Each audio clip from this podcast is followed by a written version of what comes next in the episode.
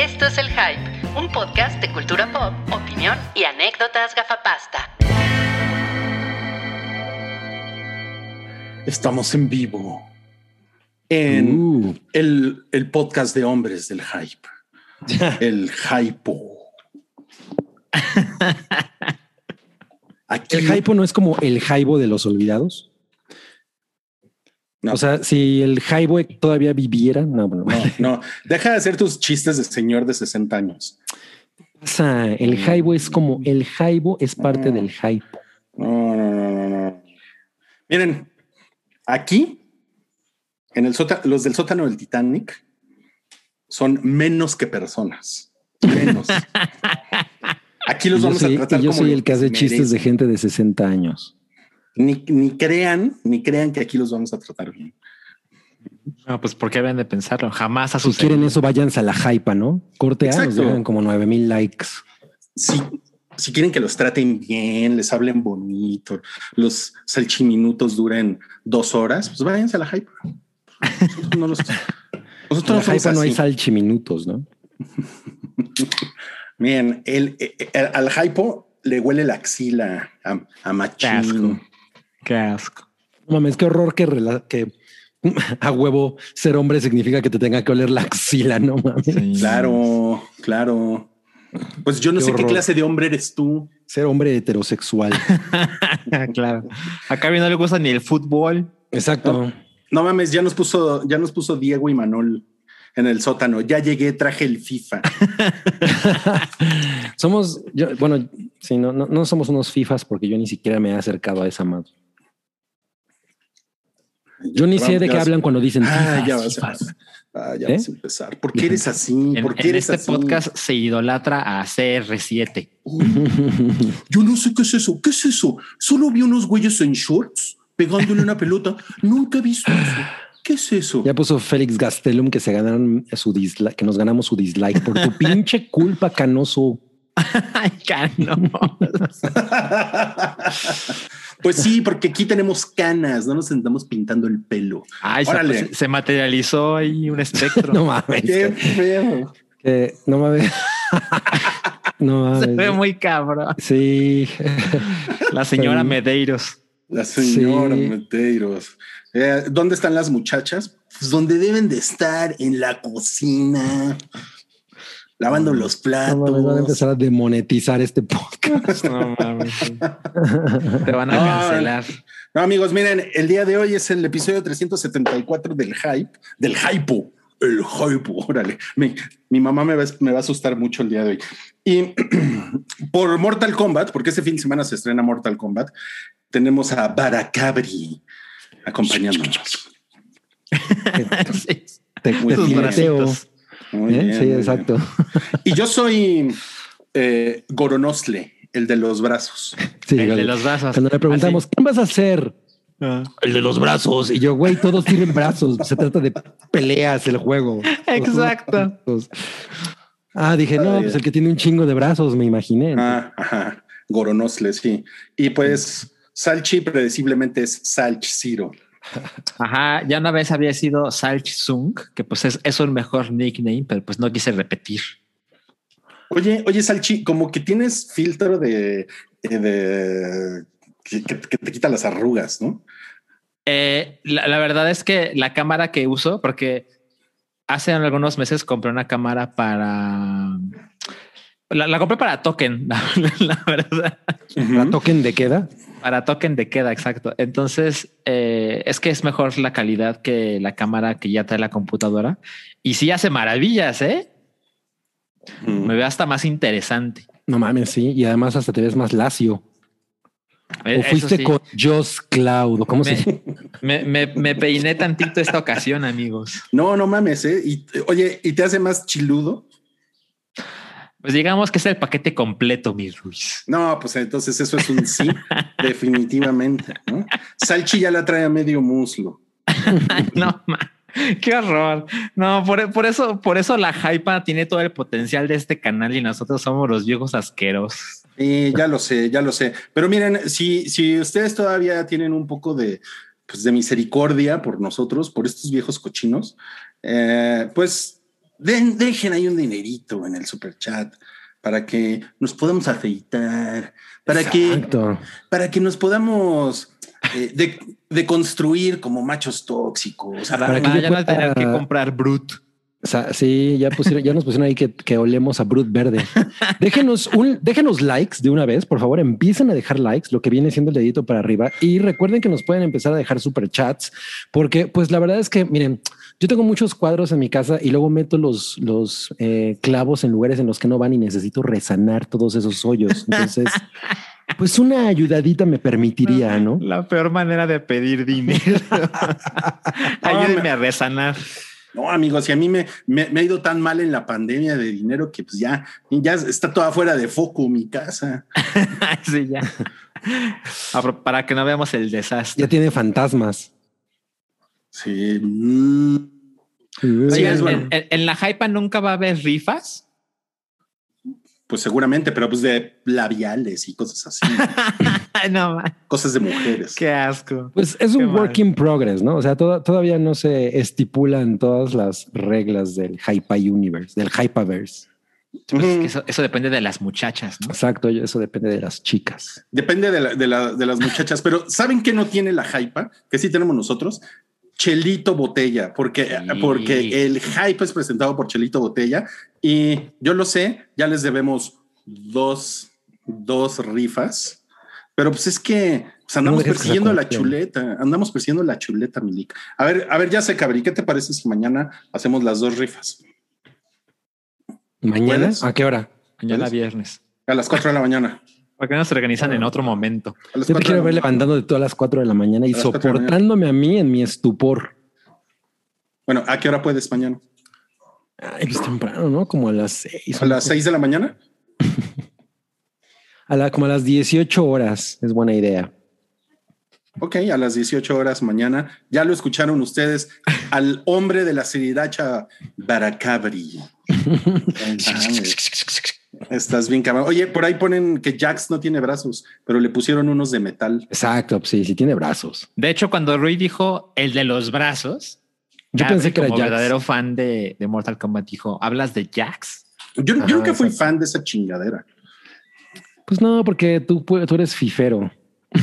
Pues es que... Ah, bueno, Rui tiene sus gustos naquitos, ¿no? Sí. Fifero es el, el- es el enemigo de Sub-Zero.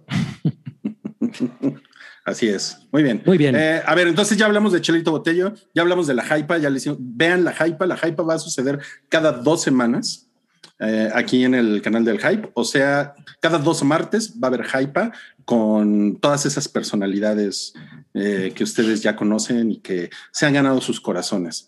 Eh, también tenemos Patreon, patreon.com diagonal el hype. Hay cosas bien bonitas pasando en Patreon. El café Siwis con el hype. Eh, el próximo duro y director es de Michael Bay, lo cual va, a estar, va a estar muy cagado. Va a estar muy épico. Y, Cuando lo escuchas, va a terminar con una explosión. y mucho slow motion. No mames, muy Claro. cabrón. sí. Oye, y un shout out a nuestro queridísimo Sancap, Santiago Caballero, que ahí está, está pues, codeándose con la plebe de el sótano del Titanic. El sótano del Sí. Titanic, exactamente, sí. Por ahí han Ve, no nos han dejado ni un super chat, pues ya no, ya, pues ya todo se lo chingó la hypa. Les vació los bolsillos. Pues mira, es, es, es quincena, entonces... Mira, mira, me, me, me están diciendo que a mí me gusta King of Fighters. Sí, ya vi. O, Ah, ca- o Kentucky, te gusta eso, ¿no? Kentucky of Fiken. La, la, la verdad es que me dan hueva los, los juegos de peleas. No son lo ¿Neta? mío. Sí, me dan hueva. Pues es que seguro te sacaban luego, luego. Mira, Santiago tiene la razón. Rui es madenero. Madenero, ay, qué chingón. Yo era madenero, ya no, ya no soy madenero porque ya me da hueva. ¿Y ahora qué juegas? Viva Piñata. No, no. Deja de hacer- Crossing. Plants and Zombies. Deja de hacer referencias de videojuegos de hace 10 años. Ok, ya. Uh. Suficiente. Suficiente. Vamos a comenzar ya este, este podcast. Miren, tenemos algo muy bonito que mostrarles. Eh, esto esto lo, lo pusieron, lo puso Toby por ahí en el, en el Twitter. Está lindo, ¿no? Ah, no mames, es Battle Cat con He-Man. Y pues. Battle Cat haciendo como cosas de gato, ¿no? Como en, en esta bonita ilustración que le está tirando la taza de café a He-Man Sí. Pero- se ve que Jimán está hasta la madre. de Battle Cat. Yo, la- yo la verdad tengo, tengo algunas preguntas. ¿Me las pueden resolver ustedes? Ujú, Uno, ujú. O sea, cuando está dentro de su casa no se quita su pinche casco ese. Pues según sí, porque no es Battle Cat cuando está dentro de su casa, ¿no? Es el es su versión lame. Ah, ajá. Sí, El- ¿no? Sí, o sea, Battle Cat era únicamente cuando, pues, justo cuando iba a salir a la batalla. Battle Cuando se Cat. agarraba madrazos. Claro, claro, claro. Mi otra duda es, ¿no será muy incómodo para He-Man andar con ese arnés adentro de su casa? La verdad es que si yo fuera él, me dejaba el lo que sea que trae la truza o no sé qué sea eso Ajá. y me quitaba el arnés porque pues, sí, definitivamente se ve que está como de hueva. Además se ve como de plástico, ¿no? Entonces seguro te raspa, te raspa la axila. Le ha de sudar mucho el pecho a He-Man. ¿no? Ajá, sí, sí, sí, sí se ve incómodo. Además, a mí se me hace que. He-Man se afeita el pecho, entonces se le, se le ha de irritar. A lo Sí, mejor es lampiño. O se lo depila. Ándale, es como, como el cabri, que es muy lampiño. A lo mejor, a lo mejor. ser, puede ser. Y, y mi otra duda es como, como que ese, como que ese juego de mesa y silla es- está como muy delicado para ser He-Man, ¿no? Y ajá, totalmente. Y además, o sea, no tiene otra silla. Entonces, ¿con quién comparte el café? No, pues o sea, quiere estar un rato a solas, que siempre Es un hombre muy solitario. Es un Eso es- amo eso es del como- universo muy solitario. Eso es como algo que tendrías en tu terraza de tu departamento de ese de edificio de cemento de la del valle, ¿no? Como Pero güey, no mames, una, una silla así. O sea, yo, por ejemplo, no mames, yo la rompo en dos meses. Claro, Eso- porque eres un, un hombre muy masculino. claro, Porque so- no, no, porque soy porque eres un buga corpulento. genérico. ¿Porque Porque qué? estoy, porque estoy corpulentito. Ay, y He-Man no. no, no, pues He-Man está mamado. Es diferente. Yo no estoy mamado. Sí, He-Man está mamado. Además, como cuánto medirá He-Man. Bueno, según la película de los 80, pues era Dolph Lundgren, era como de 1.90, una cosa así, ¿no? Debe haber un wiki que responda. ¿Cuánto de He-Man? Pues mira, pues. si lo, si lo, no sé, si lo comparamos con mi, con mi Luke Skywalker ochentero, pues. pues mide como 6 metros. ¿Cuánto mide He-Man? Oye, Battle Cat mide está muy No mames. No, aquí dice que mide 13,97 centímetros, güey. Qué tonto es. La figura 14 centímetros de alto. Qué mamada. ¿Qué dice higo de acción? A ver, ¿se han fijado que Amazon siempre tiene sus pinches traducciones culeras como de Google Translate? Ay, sí, es cierto. ¿Por qué, por qué dice higo de acción? Higo de acción estándar. Wow. Action figure. Higo de acción estándar. Pues mira, por lo menos ellos venden esa clase de Ah, ya sé, porque es niño. fig de acción. La cara de He-Man, güey. Es que es fig de acción.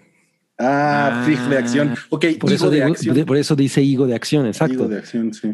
La- hay que recordar que esta es la cara original de He-Man, porque He-Man antes fue figura de acción que, que caricatura. No mames, tiene cara de Silvestre Stallone. La cara original, porque He-Man es mexicano. Tiene la ceja negra. Es Ay, no, y el no pelo güero. Increíble He-Man, güey. Yo me acuerdo la primera vez que vi estos pinches monigotes, me cagué, güey. Dije, I must own it.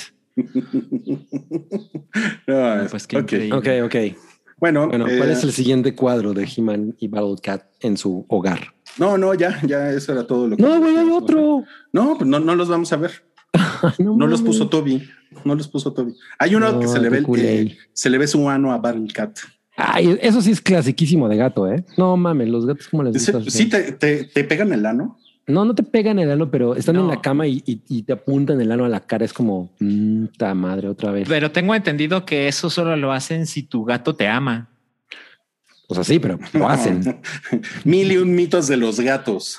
si tu amo te gata, te gato. Si tu, Tu amo te te gata, yo también quiero que mi ano me gate. A ver, a ver, a ver. Eso lo tienen en la hypa. Este, así, hablan de anos de gatos, ¿no? ¿Verdad? No, Ahí está. ellas son personas educadas, son súper. sofisticadas. No, bueno, ya. Fuertecito. No hay muchos temas hoy, ¿verdad? Ya nos pusieron. Es que todos se los sacaron los de la- las de la hypa. Con eso de que no vamos a repetir. Exacto. No mames. Oye, y en el sótano del Titanic nos, no- nos pusieron que, que He-Man tiene cara de Alejandra Guzmán. No, son, primos, ¿no? Los dos se apellidan Man. No mames, qué, qué gran comentario. No, pues vamos a Ella pasar a la. Guzmán. Vamos a pasar a los estrenos de la semana. Y el primer estreno de que vamos a hablar esta semana es Mortal Kombat. Pero 2021. Oye, no mames, puso, puso un puso un mensaje Zoom que decía hay música reproduciéndose. No mames, neta. Sí. ¿Por qué? A, ver, lo voy, lo voy a volver a hacer. Mortal Kombat. Ahora tú. ¡Mortal Kombat! No, ya, no- ya no nos sale. Ya no los puso. Ok, Mortal Kombat 2021, dirigida por Simon McQuoid, quien pues, no ha hecho ninguna otra cosa, pero producida por James Wan. Así es. Así Ya es. eso es garantía, ¿no? Pre- espero. O sea, si está igual que Aquaman, pues I'm there. Mm, esto Aquaman. es una turbomamada. sí, sí, O sea, sí, sí. es- es- tengo muchas ganas de ver esto porque prefiero ver una turbomamada que se acepte a sí misma como soy una turbomamada a una turbomamada que piense que es muy filosófica y slow Que no se acepte a sí misma. Exacto, que no acepte su nivel de pues, soy una turbomamada, ¿no? La gente quiere ver chingadazos, fin. Entonces estoy muy prendido. Esta película dura casi dos horas. Mm, ¿Por wow. qué? Me, pre- me pregunto qué tanto le exprimieron a Mortal, qué tanto puede dar el lore de Mortal Kombat. Pues si tiene muchos fatalities, pues bien ahí, ¿no? Exacto. ¿Cuántos fatalities tiene este Mortal Kombat? Que, que es Eres- el, la, el- la segunda película de Mortal Kombat que tiene clasificación R, restricted en Estados Unidos. Aquí no sé qué le hayan puesto, si es adolescentes y adultos o, o ya dijeron, güey, no viene la gente al cine, ya hay que ponerle para todo público, ¿no? Pues mira, ya llegaremos a Nomadland, A. pero hay algo por ahí ¿De qué? de su clasificación. Ah, ¿en serio? Ah, bueno. ¿Cómo? Y ah, pues- ya, ya, de Nomadland. Sí, sí, de sí. Nomadland. Pero, ajá, pero pues esta, pues es medio obvio que tiene que ser R, ¿no? Según yo. aquí adolescentes y adultos o adultos. Ah, Está cabrón que nada más le pongan adultos aquí, ¿no? Yo creo que aquí- puede ser B15, ¿no? A Ándale, ver, ve. déjenme asomo a Cinépolis. B15. Y bueno, lo que podemos decir de esto es que pues es una Mortal Kombat muy trabajada en términos de efectos especiales. Se supone que los fatalities han sido muy respetados. Yo me eché un clavado a, a, a IMDB y tiene 77.1 de calificación. Hay como Nada muchos mal. comentarios positivos. Nada mal, pero pues son los primeros, ¿no? O sea, creo que apenas estrenó y... pues, ¿Cuántos son- tiene? ¿En- ¿De qué? ¿Cuántas reseñas? Ah, ah, mira, eso sí no me fijé, pero en este mismo momento me puedo meter a investigar. Ok, en lo que digo. Carmen lo encuentra, ya investigué y Mortal Kombat en México es clasificación C. Órale, qué Ah, chingón. no mames. Qué huevos, ¿no? O sea, sabemos cómo están las cosas con los cines. Claro, Mucha gente no quiere ir y los que quieren ir solo hay 30% de la capacidad de cada función y además es clasificación C. mira, 7.1 de 10 de 3.630 reseñas. Ah, ya son un chingo. Sí, sí, son un A ver, chingo. a ver, a ver, Salchi, estoy un- un poco confundido. Estás, estás diciendo, estás alabando las agallas de Warner o estás Sí. diciendo que son unos pendejos. No, estoy, estoy aplaudiendo las agallas. Ok, ok. Porque la verdad es que es una película que, que, que le han puesto mucho interés. O sea, la última película de Mortal Kombat fue hace bastantes años y la intención original era hacer una película muy, muy poco tiempo después, pero la anterior película fue tan desastrosa que pues los metió en muchísimos problemas. Y, y se ve que le han puesto muchas ganas a esta, a esta versión. Y pues bueno, en Estados Unidos ya saben, lo van a poner en HBO Max y en cines, si, si es que hay, eh, es un cine cercano a ti. Pero pues aquí se atrevieron a traerlo a los cines, por supuesto, porque no está la plataforma de streaming en este país. Y la verdad es que por lo que he visto por el tráiler se ve que le pusieron muchas ganas. O sea, yo, yo no soy fan de Mortal Kombat. Yo el que más jugué en la vida fue el 2 y el 3. Luego jugaba en mi Super Nintendo. ¿Y, y el de los brazos salía ahí? Eh, sí, sí, sí, se salía. El güey de los brazos. ok. El güey de los brazos. Este es el güey de los brazos, por supuesto. Los Y brazos. una que le- cosa que les puedo decir como dato de trivia es que Darren eh, Shalabi, quien interpretó a Kano en la película anterior, Mortal Kombat Legacy, creo que se llamaba, de 2011, pues iba a interpretar de nuevo a Kano en esta, Ujú. pero pues que agarre y que se muere antes de que comenzara la filmación. Entonces ya no es él. Y Ok. pues realmente Mortal Kombat es como gira en torno a Sub-Zero y Scorpion, ¿no? Y de hecho todos los materiales promocionales pues, son ellos. Porque Ajá. son los, los ninjas, ¿no? Son los ninjas. Son los- o sea, sí, es el Ryu sí. y el Ken. ajá, Mm, sí. exacto. Y o sea, hay otros ninjas en el lore de Mortal Kombat como eh, Noob Saibot. ¿no? Por ejemplo, o Reptile.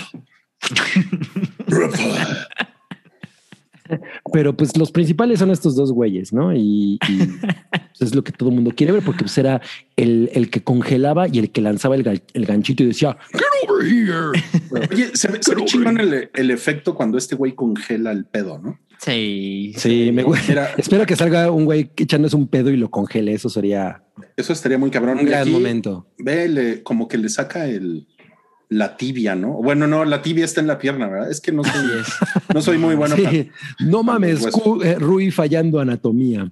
para- si yo, si yo fuera el de el de urgencias, cor- córtenle la tibia, ¿no? ¡Ay, pendejos! Era el brazo. Eh, aquí no sé exactamente qué es lo que, no, o sea, como que no distingo qué es lo que está haciendo, pero Es que como lo pausó Rui no se entiende. se ve doloroso. Sí, pues es que Hay luego sangrita, nos, hay luego nos- sanguaza. nos baja YouTube. No, Exacto. por supuesto, claro, claro, claro. El humitos. Ah, por supuesto, está Smoke. Esta casa está padre. Me, me gustaría conocer esta casa. Quedarme un fin de interesado en semana la ahí. arquitectura de Mortal Sí. Kombat. Sí me, sí me quedaba con una nenorra un fin de semana en una casita. así. Pues para eso pongan dinerito en el super chat para que Rui pueda conocer la casa de Mortal Imagínate qué Kombat. chingón un, un Airbnb de Mortal Kombat. No mames, está padre. Miren, él, él, él es, él siempre sale de chino, ¿no? En las películas. Es que no se, no se le No ve. se le ve la cara. Sí, pero siempre sale de este, chino. Siempre sale- Sí, pues, pues, sí, ¿no? Si eres Es lo que chino. hace. Sí. ¿Tú por qué siempre sales de Mexa en el high? ¿Tú por qué siempre sales de buga genérico mexicano? Exacto. Ah, mira, Um, mira, Cabri, él es, eh, él es el, el héroe, por lo que tengo entendido. Eh, bueno, por las notas de prensa, más bien que nos mandaron. él es un, él es un personaje que no existe en los juegos. Ah, sí, se llama Cole Young y es como un personaje, el único personaje nuevo. Es el único personaje Oh. nuevo y eh, resulta que tiene, o sea, es un, es, un- es un peleador de artes marciales mixtas y, y, y el güey tiene como un, una como marca de nacimiento que lo une a ese torneo milenario y legendario llamado Mortal Kombat. Sí. Pero bueno, eh, es momento, yo creo que es un muy buen momento para ver la original, ¿no? La de. Paul Ander, la de Paul W. S. Anderson. Porque nunca es buen momento para ver esa madre, ¿no? Mira, Está me- bien cagada esa película. ¿Cómo esto no? es como, como madre. cuando se te descompone el congelador del refri ¿no? y tú y se le queda la dejas abierta la puerta. Sí, sí sabe sentir feo eso, ¿no? Pobre güey. No mames, que te No mames, ve la cara que pone. Yo pondría la misma cara si hubiera pegado la lengua al, al congelado. Ella, eh, eh. Como Tom Van Dumber. exacto, como Dumb and Dumber. No, ese pinche ninja de ojos de charco se ve bien cabrón, güey. Sí, ¿quién, quién es tu personaje favorito de Mortal Kombat? Salchi. Es Sub-Zero. Ah, por eso tú O sea, querías este ser güey. Sub-Zero. Sí, sí, sí. Siempre sí. No, yo debo admitir que me daba unas divertidas con Cabal. Porque me gustaba un chingo. Porque además era así como. y te dejaba como remolino, güey. Y su máscara está chingona. todo atolondrado. Era como de Mad Max ese güey, ¿no? Ajá, algo así. Ay, algo así. esto, es- eh, esto se ve chingón. Cuando el, A mí cuando el eso me gustó un chingo. Quiere, quiere echarle el escopetazo y no puede. Él dice, ¿cómo ves que no, Milik? Mira, aquí ne verías Roxy, Te voy a congelar tu rifle. que agarro y que te congelo. Deberías Roxy. No, product placement. Mortal Kombat. Sub-Zero es patrocinada por Michoacán. Miren, él es el chino que les digo que siempre sale de como de Supongo como de sí Oye, y el, el güey este, el que tiene de sombrero como de como de que recoge arroz en, en Vietnam. Raiden. Aquí le pusieron Ah, Lord este. Raiden.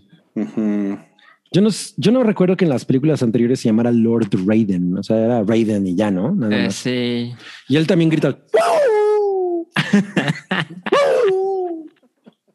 Me encanta. Todo, todo lo sofisticado del cine cinema, de- del gusto cinematográfico de Cabri se va Se al carajo con sus gustos en videojuegos.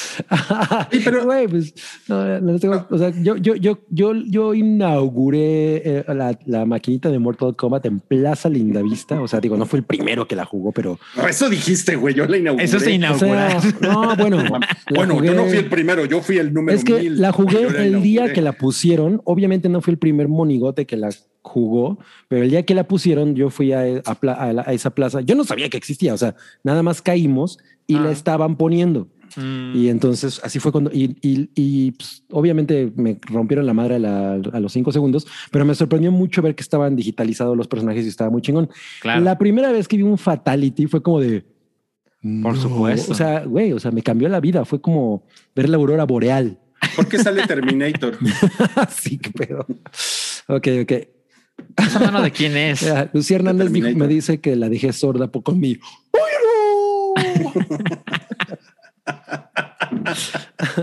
Perdón, Lucía, perdóname. ¿Y qué onda con Sí, esta Shao?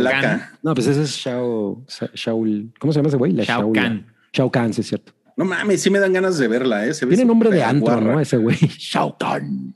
Sí, no. Bueno, pues eso es Mortal Kombat. Pues yo estoy 2021. interesado así. No, no muero por ir a verla, Ujú. No, yo pero sí. sí tengo ganitas. No, lo único que es que no me gustó este logo, ¿eh? No, no, no me gustó nadita, porque a mí el logo de Mortal Kombat me parece bien chingón. De hecho, un- pensaba tatuármelo, pero me lo voy a tatuar al lado del de Flamagas. Güey, siempre estás diciendo esa mamada y nunca te haces nada. Uh, oye, no, pero yo no, no les pareció como que salió muy rápido. ¿A O sea, es una cosa como- con muy rápido. La- o sea, la película como que la empezaron a anunciar hace como dos semanas, ¿no? Y, y de pronto No ya está en cines, ¿no? O sea, ya sé que no. Ah, No, lo estás recordando mal. lo mira, como, nos- como nosotros tenemos un podcast, sí sabemos cuando las cosas se están anunciando con tiempo. No como Mira, tú. dice Santiago Caballo algo muy cierto. El T800 sale en el nuevo Mortal Kombat, así que es canon. Ahí está. Ah, sí es cierto. Bueno, también huevo. No salía, no, Spawn era en un Soul Calibur, ¿no? Em, Sí, en el 2. Predator sale en un Mortal Kombat y también Alien. Ajá. Así es la que verdad es que como Mortal Kombat es una más de las propiedades de Warner Brothers, ahí hasta podrían poner a Harry Potter. O sea, todo cabe. Hermione, ¿no? Imagínate. Con la varita. Ay, quise, me encantaría ver un fatality de Por favor. Hermione. no mames. No mames, qué cosa más chingona. Edward Cullen, ¿no? Edward Cullen wins. Oigan, y como, como, como parte del, del fin de semana de Mortal Kombat, en, en HBO van a estrenar algo que se llama Sí. Mortal Kombat Leyendas, La Venganza de Scorpion. Eso se estrena hoy también en HBO. Y es, ese es, es- no sé si es una película o Es un una película de o un 80 corto. minutos. Ok, es de 80 minutos, pero es animada, ¿no? Es animada y se ve, pues, O ya sea, sale así. ¿Qué pedo, güey? Soy. Bien animada. como, como Esponja. no, pues la verdad es que sector. eh, es de esas animaciones gringas que a mí, a mi parecer están bien culeras. Pero, pero bueno, eh, tiene buenas reseñas. Ah, sí. Tiene como 80% en Rotten Tomatoes. Y está muy Pues es que- violenta. Pues también está Pues sí. violentita, ¿no? Se ve que es bastante sangrienta. Órale, qué chingón. I'm there entonces. Mira, aquí, por ejemplo, está llorando y tiene sangre en el paliacate. Ah, entonces sí se ve que es sangrienta. O sea, dos, dos fluidos. Al mismo, mamá, me ve aquí, güey. Está lleno de cats. Ese güey es como Cal Drogo, ¿no? Mira, aquí está el que les gusta. Ah, ¿Qué le pasó en la panza? No, pues es que se, se- se- se chocó con Wolverine. Pues, órale, Órale, huevos. Chingón. Mira, aquí le tumbaron la muela del juicio. Ah, Creo por cierto, un fatality. quiero, eh, quiero mandarle un saludo a Mariana, que le están, creo que hoy le van a sacar las muelas del juicio. Ah, pues, a Mariana le duele la muela. ¿Y Melena dejó super chat o solo le, le regalaste el saludo? No, pues le estoy regalando el saludo porque, porque pues, pobrecita, va a sufrir por las del ¿Cómo eres pinche fácil, cabrón? Mi pared necesita resanación, güey. Bueno, pues déjenme. ¿no? déjenme. Ok, bueno, eso era nada más como, es, es como un, un extra por si ustedes son así súper guarritos y les encanta todo esto de Mortal Kombat, pues se pueden, y tienen HBO, pues se pueden pasar un buen fin de semana Mortal Kombat. No, sí, yo, yo sí, yo sí me metí a la farmacia a jugar Mortal Kombat de chavito. Eso está padre. Eso está chido. padre, sí. Y, Y y Golden Axe. Y mira, y nos, nos dice Cloud en el super chat, gracias Cloud por tu comentario. Dice que Spawn, Robocop, Terminator y Rambo están en Mortal Kombat 11. De, ya de, de hecho, ya nos los habían puesto antes. Ya nos habían puesto. Faded Lotus nos puso. Güey, Mucho. estoy leyendo el super chat. Bueno, nada más les quiero dar también paredes. o sea, primero, primero me chingas, güey, que porque tus paredes. Ay, estás de la verga, cabrón. Bueno, Eh, venga, venga. ok, ok. Entonces, eso fue Mortal Kombat. Eh, pues ahí, ahí, ahí nos cuentan qué tal. Ya anocheció. Kombat. Sí. Mortal Kombat. Va a estar en cines, va a estar en cines. Y también Sí. este fin de semana se estrena una película que tiene como un año. Es de Cima Entertainment, eh, distribución en México, en Cinépolis. Se llama Érase una vez. Ajá. Away se llama en inglés. Ujú. ¿Cómo se llama en inglés? Come Away, Come Away. Y la dirige Brenda Chapman, que es la directora de Brave. Porque en Ah, el, en ¿Cuál el Brave? trailer- La de, la de la Pixar. de. Sí. Eh, ¿Es de Pixar o es de Disney? No, es, es de de Pixar. Pixar. Ah, no, no me acordaba. Qué cagado. Bueno, sí, es la misma directora. Y es una cosa interesante. Es una película de una hora y media que se ve que es como un drama de aventura en el que al parecer, porque no me quedó muy claro, pero. Peter Pan y Alicia de Alicia en el País de las Maravillas, no Alicia Villarreal, sino Alicia del País de las Maravillas, son hermanos Son hermanos y no son, no son blancos. y no son blancos. Mm. Y pues Aquí es ellos, donde el mundo escupe su café. ¿no? ¿Cómo? Sí, sí, un chingo de gente ya está emputada por eso. Ajá, no, yo, yo leí unos, unas joyas de comentarios en YouTube que no vale la pena repetir aquí, Claro. pero sí, no, no mames, güey. Mira, y ya hasta mi mamá se emputó y se levantó. Güey, me encanta tu mamá en, en- no mames, está poca No, es que cuando apareces, efecto, güey. ay, güey. Sí, güey, está increíble. Es que se ve como efectos de la momia, ¿no? De The Mommy. Ajá, es como Eh, cuando llega Doctor Strange en los portales en Endgame, ¿no? Exacto. No, Pues eh, la, la- la sinopsis dice, cuando eh, su hermano mayor muere, Peter y Alice eh, buscan pues sacar a sus padres de la, de la desesperanza, de la desazón. La mamá es Angelina Jolie y el papá es David, David o, Oyelowo. Oyelowo. Eh, y pues al- y obviamente se encuentran con toda una serie de pues de problemas no Eh, raciales pues me imagino porque creo que por ahí en el tráiler se ve algo de eso tiene también que ver con que al parecer deben dinero entonces pues ellos están en, en broncas y su escape es obviamente irse a un mundo de, de cuentos, pero llega este momento en el que ellos tienen que decidir entre la realidad y, la, y, la- y el mundo del cuento y la Ujú. fantasía. Y pues ahí es donde tienen que sacar el carácter. Y pues se ve, se ve bonita, pero se ve inmensamente genérica. Se ve de hueva. se ve de O sea, hueva. Yo, yo estaba viendo el trailer y decía, es- o sea, la idea está bonita, pero no sé si la ejecución se ve chida. Y a mí la verdad es que Angelina Jolie es una persona que es una actriz que desde hace mucho tiempo me garantiza hueva en las, en las cosas que hace. O sea, Sí. no me prende nada ver a Angelina Jolie ya en la pantalla. Hubo una época en la que yo la consideraba una actriz muy prometedora y ahorita pff, no mames, me mata de hueva. Pero la idea me parece muy buena. No sé, es como para llevar a tu mamá. A, a mí la idea de, de que estos dos personajes clásicos sean parte de la misma historia, no sé si hermanos, pero parte de la misma historia, me parece muy interesante. Pero el tráiler se ve súper genérico y las reseñas también son bastante tibias. ¿Qué, cuán- cuán- ¿Cuántos rasguños le da Midna a esta película? Dale. ya la vamos a medir Acaba- por rasguños. Acaba de pasar Battle Cat. Ajá, exacto. Mire, ya se apareció Samantha Rangel, alias Sam, en el sótano del Titanic y puso hola bebés. Hola bebés. Hola, bebé Sam. Hola Sam. ¿cómo Hola estás? bebé Sam. Bueno, ¿quieren decir algo más de esa chingadera o ya? Eh, Pues- yo no pienso verla. No, yo tampoco. Te- tengo que ir a ver Mortal Kombat todavía y tengo que ver Promising Young Woman en cine y quiero ver Relic en cine y no he visto Judas and the Black Messiah. O sea, está en desventaja como güey. Güey, yo no he visto Godzilla. ¿Y lo harás? Pues sí, quiero, quiero ver si este fin de semana me lanzo. con mis palomitas. Y me voy a lanzar solo con mi soledad.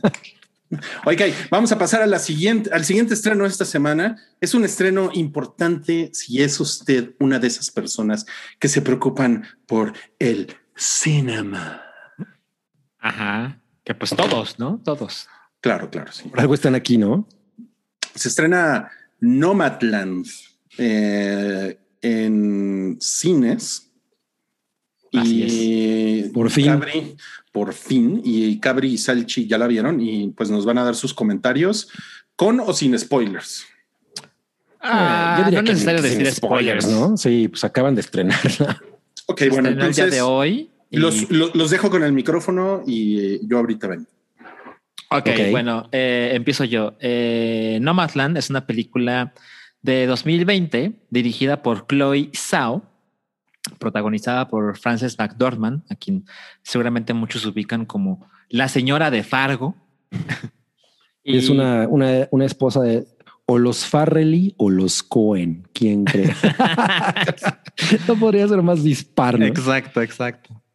Pero, pero bueno, es, es una actriz con una amplia trayectoria que a mi parecer siempre, siempre hace cosas chingonas.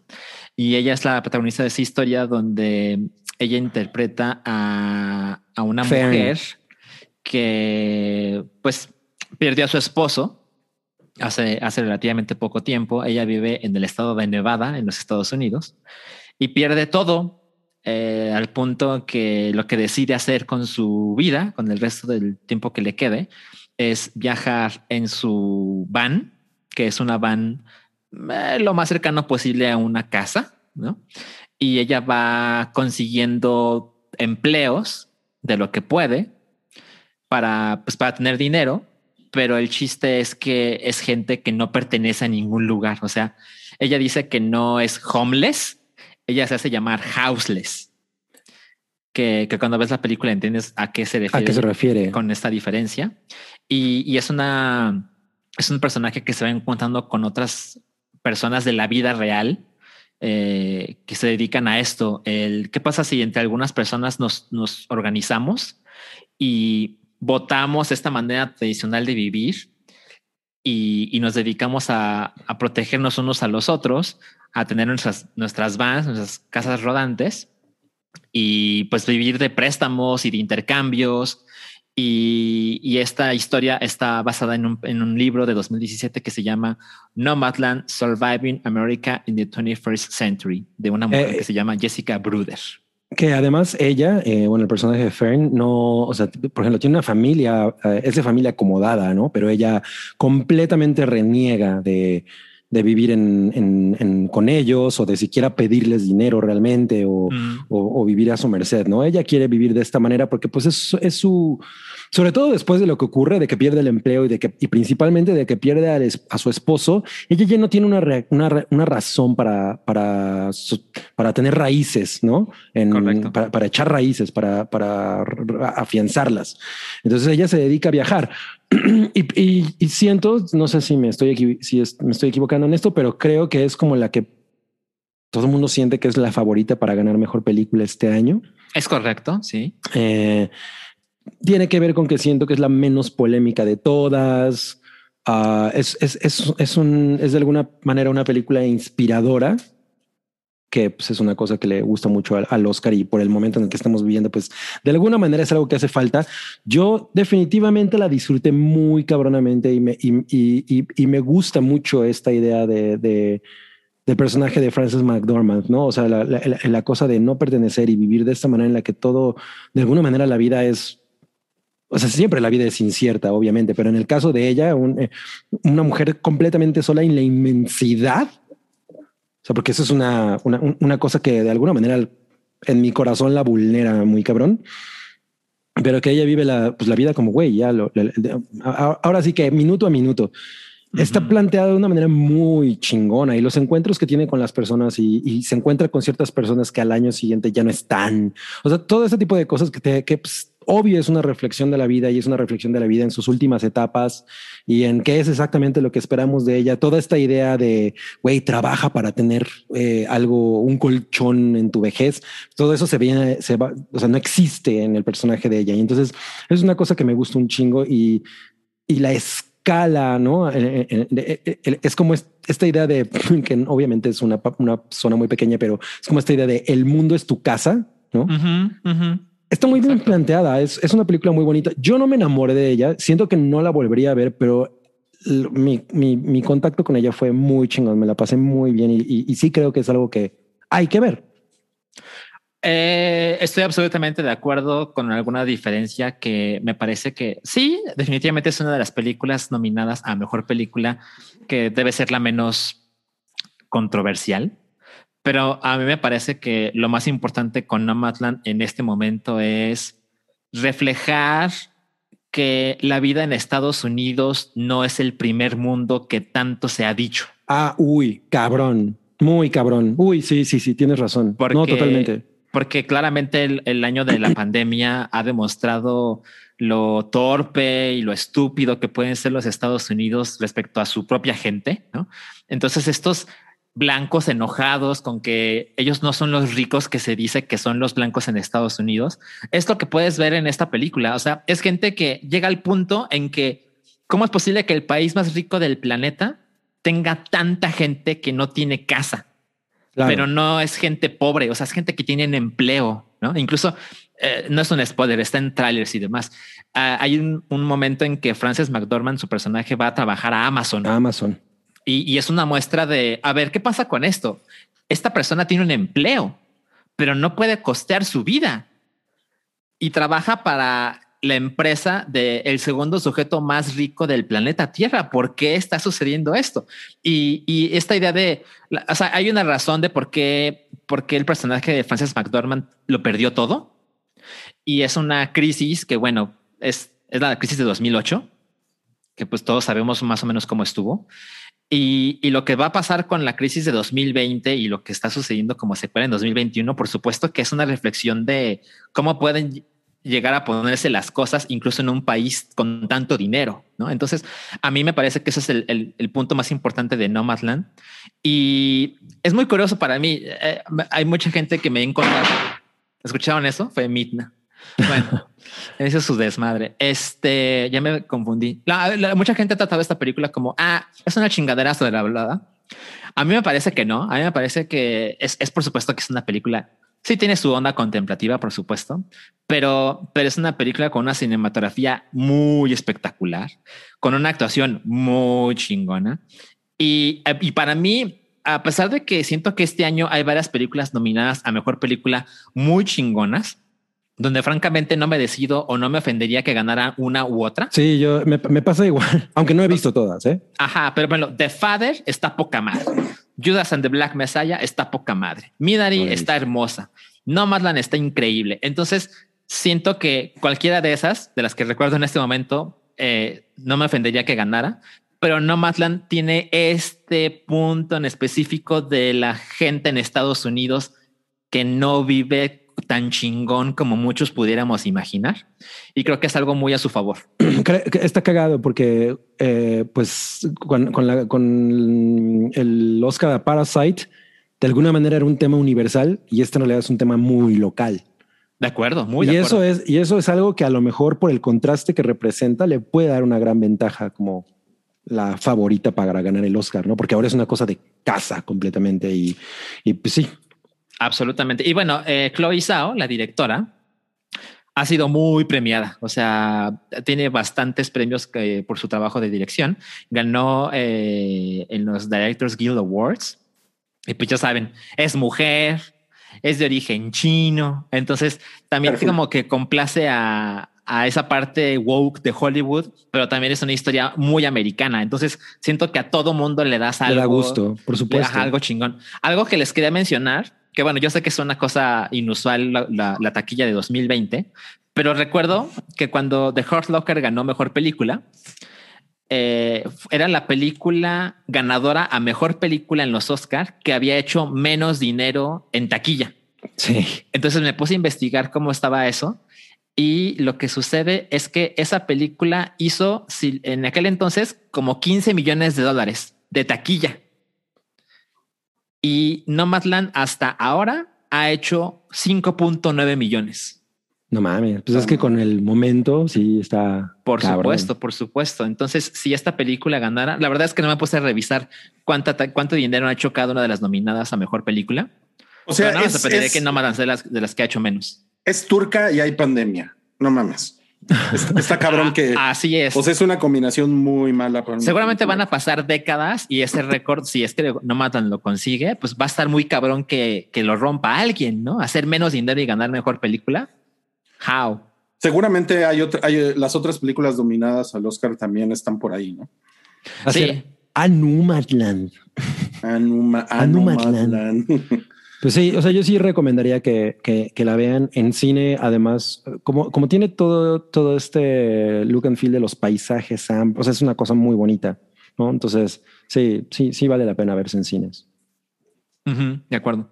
No, pues muy bien, pues ese es la recomendación de otro estreno de esta semana. Miren, ya hablamos de Mortal Kombat, hablamos de Érase una vez y de Nomadland. Las tres van a estar en cines este fin de semana, lo cual es una buena noticia.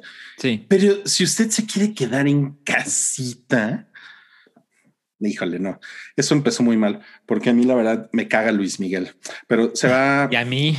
Puta, me caga, no mames, me caga. Y se va a estrenar este eh, eh, el próximo 18 y al parecer va a haber una premier virtual mañana 16. ¿Cómo la, es eso? La verdad no, no sé bien cómo, cómo está. O sea, no nos invitaron tampoco a ninguna premier virtual ni nada. Todo por andar diciendo que te caga Luis Miguel. Sí, ya sé. Pero bueno, temporada 2 de Luis Miguel, la serie en Netflix. ¿Cómo ven? No, pues creo que me emociona más ver el culito de cliché en mi cara. Miren, la verdad es que yo soy la persona más equivocada para hablarte de la segunda temporada de Luis Miguel porque detesto a Luis Miguel y porque no vi un segundo de la temporada 1. Entonces, yo creo que Rui es el más informado. Porque tú la viste completa, ¿no, Rui? No. ya, ya te ofendí. ¿Cuánto viste? Vi, vi tres episodios de la primera temporada. Tres. Y me... No, güey, no mames. Es que tengo, tengo como un, un, gran pedo. O sea, tengo, tengo muchos problemas con esto. Uno, uno es, pues, em, la figura de Luis Miguel a mí me caga. O sea, me parece como... A, mí, a mí me da un repele cabrón y, y, muchas de la... De la o sea, hay, personas con las que yo he convivido que... O sea, es el tipo de, de, cosa que de pronto te ponen, ¿no? Estás en, en, una fiesta, lo que sea, y lo pone la gente y, y, ya no se salen de ahí, güey. Y, y hay una pinche romantización en torno a la figura de Luis Miguel que es como de, güey, no. O sea, no, no. No, no, no. Y, y mira, o sea, yo como que entiendo que el éxito de la primera temporada tuvo mucho que ver sobre todo por el villano, entre comillas, que fue Luisito Rey. Luisito Rey. y, como toda esta... Los memes y bueno, y la historia, que pues es una historia que de alguna manera es una historia sin aclarar, ¿no? es un misterio sin resolver, ¿no? La, la mamá de Luis Miguel, ¿no? Eh, o sea, qué fue lo que pasó con ella, etcétera, etcétera. Y a mí el, el Luis Miguel ochentero, pues, o sea, pues pues las canciones eh, de alguna manera como que pues, están ahí, o sea, te sabes el coro, o sea, o sea, realmente ese no es mi problema. Mi problema con, con Luis Miguel es lo que sucedió después con él, porque, porque sí, honestamente sí creo que Luis Miguel pues era un güey que tenía como pues mucho talento, porque sí, tiene una, tiene una voz muy cabrona. ¿no? Sí, sí, estoy de acuerdo. En eso estoy de acuerdo. Y es un güey que se dedicó a, hacer discos de, de rancheras, ¿no? Por, por, pues porque pues porque eso era lo, que, lo único que funcionaba, ¿no? O, lo que le decía su productor que hiciera. Y como que esa, esa hueva y esa mediocridad creativa, yo la detesto como no tienen idea. O sea, no puedo creer que un güey como Luis Miguel, que haya sido tan popular, tan exitoso en los 80, no haya podido durante 20 años hacer algo nuevo, significativo, chingón, ¿saben? No, estoy eh, totalmente. O sea, porque Pues sí. lo, lo que lo que siento que pasó ahí fue que cuando ar- se arrancó con el pedo de los boleros, que pues además ahí estuvo eh, cantando canciones que escribió Ay, Manzanero. cierto. Y eso funcionó muy perramente. Hizo el primer disco de boleros que fue además como, como que le puso en la cara a, a una, a una gran audiencia que existían los boleros, porque pues antes era una cosa que, el- Claro. que- de, la, de la cual la gente renegaba. Y este güey los volvió a poner de moda. Y entonces como que esa nunca se recuperó de esa fórmula. Porque en realidad nunca volvió a hacer un disco de música nueva, ¿no? Que, de- que digo, música nueva, porque además le fusiló un chingo de, de cosas a Earth, Wind and Fire y bla, bla. Entonces, así como nuevo, nuevo, pues no realmente. Pero nunca, o sea, yo siento que nunca recuperó ese estatus, ¿no? De, de, de canciones que fueran realmente únicamente de él. Entonces, No, ahí ya se fue a la chingada y fue justamente en que lo que empecé, lo que, donde empezó lo que tú dices, ¿no? Este declive de covers. Sí, O- y yo, miren, y yo en ese sentido, como que, eh, o sea, no sé, ustedes me podrían decir que con Timbiriche es lo mismo, pero Timbiriche no se, no se puso a cantar boleros hasta un- donde yo tengo entendidos, ¿no? O sea, como que re- se pusieron a más- anunciar hace. respeto más que, que, que Mijares y Emanuel hacen shows de nostalgia ahorita. Claro, ¿no? claro, claro. Eso, me, eso me parece mucho más respetable que un güey que se puso traje en 1990, Luis Miguel, y no se lo volvió a quitar, ¿no? Y, y lo único que hizo fue, como dices, los boleros, puta, que cómo detesté eso, ¿no? Se puso a cantar boleros y no, no, no, no, no, qué, qué horror, güey, o sea, qué horror. O sea, eso... Sí, no, a mí, a mí, a mí igual me da repele ¿eh? y, y tengo canciones de ese güey que me gustan un chingo, definitivamente. Eh, sobre todo porque hay, hay cosas que tengo muy buenos recuerdos, pero, pero no, o sea, ya, ya, ya después cayó completamente de mi gracia y esta súper fascinación que hay en torno a él como si fuera Frank Sinatra es algo que yo Sí. No, no, simplemente no, trago. No, no, no, no, está muy cabrón. Ahora, eh, lo, lo, lo otro que me da mucho repele y también es la razón por la cual, o sea, no me voy a acercar, pero ni de pedo me voy a acercar a la serie de Luis Miguel. Es toda la conversación en Internet me parece horrible, güey. Desde la primera temporada es una cosa que me, me, me saturó. O sea, personalmente en dos días yo estaba harto ya de Luisito Rey y de los memes y no, güey. Entonces, puta, el mes y medio que dure esta chingadera, yo la verdad es que voy a estar así como, ay, güey, qué guay. ¿Cuántos episodios son? Deben ser ocho, ¿no? Yo creo que sí. La vez pasada fueron ocho, los iban soltando uno a la semana. Pues va a ser igual ahora, ¿no?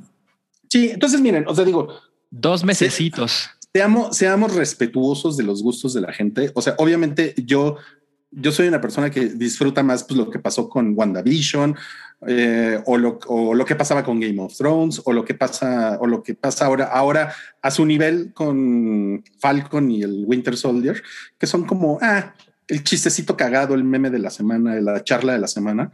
Sí. Pero, pero con esto, la verdad es que es algo, es algo que no soporto. Y miren, y miren que yo, yo soy muy tolerante. O sea, incluso cuando está así el fútbol cabrón y la Champions y el, Ujú. el- los chistes del Cruz Azul y los Tigres y todo lo que quieran, ¿no? Los tigres. El AME. Los tigres, el ame. La verdad es que pues, es algo que no, que no me molesta tanto, pero esto sí me caga. Esto sí es algo, o sea, es como la música de banda, que también no, no, Wow. no soporto 30 segundos de música de banda. Es más o menos tiene ese efecto en mí. Mm, Fíjate que a mí no me afecta de ese modo. O sea, sí me, me desquicia un poco el- la popularidad que tiene Luis Miguel. Sobre todo porque hace mucho que no hace nada. Y, y pues bueno, pues no lo veo, ¿no? No estoy interesado lo más mínimo. Tengo una amiga muy querida que se prendió mucho con la serie y me platicaba y, y pues yo así como, ah, pues bueno, pues, pues bien por ti, ¿no? Pero no, no me hace daño. O sea, bueno, yo muteo mucha gente en Twitter. eso, eso también Sí. ayuda. Pero, pero no, no, me- no me, no me hace daño, solo que definitivamente no voy a estar en esa conversación ni tantito. No, no, no mames. Y bueno, y, y- y ya no les acabé de decir por qué solo vi tres episodios, porque yo, yo le entré inocentemente, así como le entro a Guerra de Lights, ¿no? Sí, sí, Eh, le entré inocentemente a la serie de Luis Miguel y sí. Como le en el- entraste a ver Thunder Force.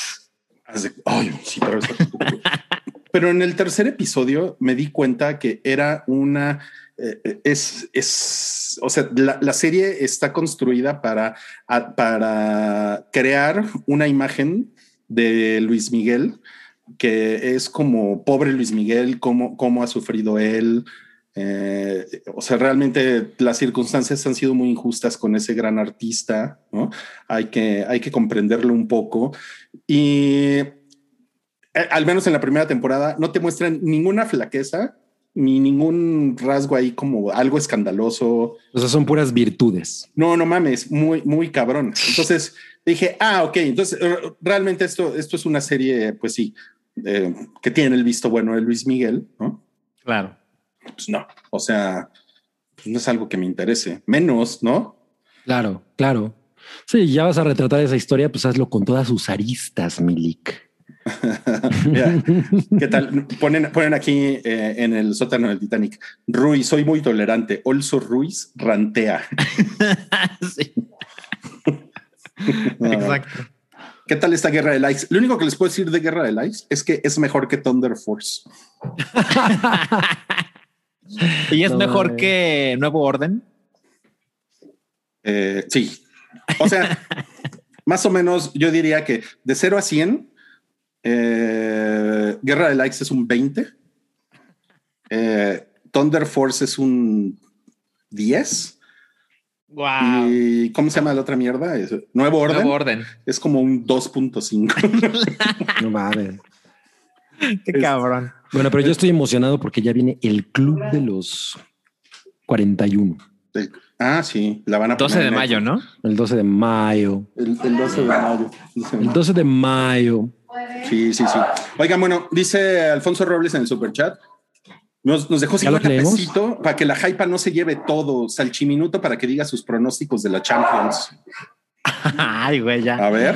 Eh, me parece que otra vez las cosas están encaminadas para que el Real Madrid llegue a la final. Siento que el Chelsea es el equipo más débil de la competencia. Y pues el, el agarrón que va a hacer el Manchester City contra el PSG. Yo creo que esa, esa sería una buena final. Pero yo creo que va a, va a pasar el Manchester City y el Real Madrid a la final. Campeón Manchester City. No mames, pues eh, el hype también se ve. ya ven, eso, eso no, de eso no van a hablar en la hypa nunca, de la Champions. ¿Qué hacen? ¿Qué hacen? Careful. Sí, super careful. Eh, dice Cloud, quiero un André Minuto contándome la experiencia de la trilogía Tolkien eh, 4K en IMAX. Ahorita vamos a hablar de eso. Ahorita vamos a hablar de es- eso. Es, tema de la escaleta, claro. Es tema de la escaleta, no te preocupes, Cloud, muchas gracias. Dice Heriberto Pérez, deja un dinerito y una petición. Ahora que este es el hypo, deberían de invitar a Karki o Alfredito para que se sienta toda la testosterona. Ok. Curioso pues, decir, necesitamos testosterona. Háblenle a Alfredito. Yo puedo leer el de que- Alicia Pedral. Ajá, ajá. ¿Qué es eso? ¿Qué es? Porque el de Cloud Spawn ya lo leímos. Sí. Ok, Alicia Pedral nos deja 50 pesitos y dice, aquí, dijo, aquí dejo un dinerito para reconocer que la hypa también existe gracias a ustedes. 12M en casa no hubiera sido lo mismo sin sus episodios. Gracias. Hasta que alguien lo mencione. 12 meses, supongo que eso. Ah, cla- ah, decir, ¿no? claro. Sí, no sí, 12M.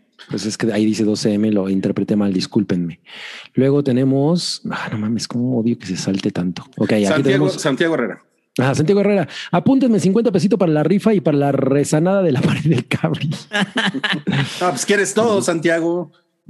Gerardo Terán nos deja 200 varitos y dice unos 200 varitos. Ah, no, unos varitos. Ahora no para chelas, son para resanar la pared de Cabri y para su vejez porque no lo quiero ver viviendo en las calles. No mames. No mames, eso es-. Eso sería muy triste ver a, ver a Cabri todo orinado, ¿no? En una esquina. Ya me han orinado en la calle. Eh, Uy, de- los taxistas. Los taxistas. De nos deja 50 pesitos para el salchiminuto libre de interrupciones. Uh. O libre de interrupciones. Pues tengo interrupciones porque pinche Midna. Pero miren, puedo hablarles de oh, que la chingada con Midna. ¿Qué estás haciendo, güey? No, nada. Yo no toqué Es que nada. Battle Cat. Miren, esto me llegó el día de hoy. Ahí se ve bien, ¿no? Ujú. Askiwata. Ask Iwata es un libro que explica historias y anécdotas de Satoru Iwata, quien fue el presidente de Nintendo durante varios años y fue el primero en no tener Yamauchi en su apellido, es decir, no era parte de la familia fundadora de la empresa. Y él, algo que es notable es que, pues, por supuesto que era un directivo, ¿no? El de más alto nivel posible, pero, pero él inició siendo un, un fan y, y un desarrollador de videojuegos. Entonces, hay muchas cosas que se le atribuyen a él. Él trabajaba en HAL Laboratory, creadores de Kirby, y a él se le atribuye, por ejemplo, eh, insertó todo canto, cosas que ustedes no saben y no les importa. Él insertó todo canto en, en la generación 2 de Pokémon, en Yoto. Y pues era un, un mago de, de la programación y, y, siempre tenía ganas de hacer cosas diferentes y cosas que tuviera más creatividad que poder de procesamiento. Que pues ya se te acabó el salchiminuto. Oh, chingada, bueno. Gracias. Gracias por acompañarnos el día de hoy. Y pues miren, eh, ya nada más para terminar con los estrenos, por si a alguien le interesa, en HBO se va a estrenar La Isla de la Fantasía. yo, yo voy a aprovechar para verla, porque dicen que es muy mala. Es de Bloomhouse, ¿no? Sí. Es de Blumhouse, sí. sí. Y eso están diciendo. Pero además, pero además, eh, en los estrenos, resulta que Cinepolis extendió una semana más la exhibición de la versión remasterizada del Señor de los Anillos. 4K. Ustedes tienen aquí ya los, la, las fechas. ¿Eso solo es en la Ciudad de México o es en todo el país? Es en el país. Ajá. Pues tienen que checar en la página la, o la app de Cinepolis dónde está eh, les recomiendo que la vean en el cine porque está muy espectacular. Ahorita, nos, no, ahorita nos va a platicar Cabri más a detalle, uh -huh. pero miren, aquí tienen ya la información de Cinépolis. Tienen pues todavía algunas oportunidades por si quieren ver El Señor de los Anillos. Se ve que ha sido un éxito, ¿no? Pues sí, eh, la comunidad del anillo va a estar el 15, que es un jueves, el 18, que es un domingo y el 21, que es un miércoles, ¿no? La comodidad del anillo. Entonces ahí pues, tienen jueves, la, domingo. La, la, comodidad del anillo. La comodidad del anillo. Uh -huh. Es como, mejor no voy a decir de qué es. Sí, Luego no. las dos torres, porque son para la comodidad del anillo, las dos torres. o son dos, dos personas, son dos Oralias, porque es Oralia Torres. Es la ah, claro. ¿no? Ella y su hermana gemela. Qué bobo.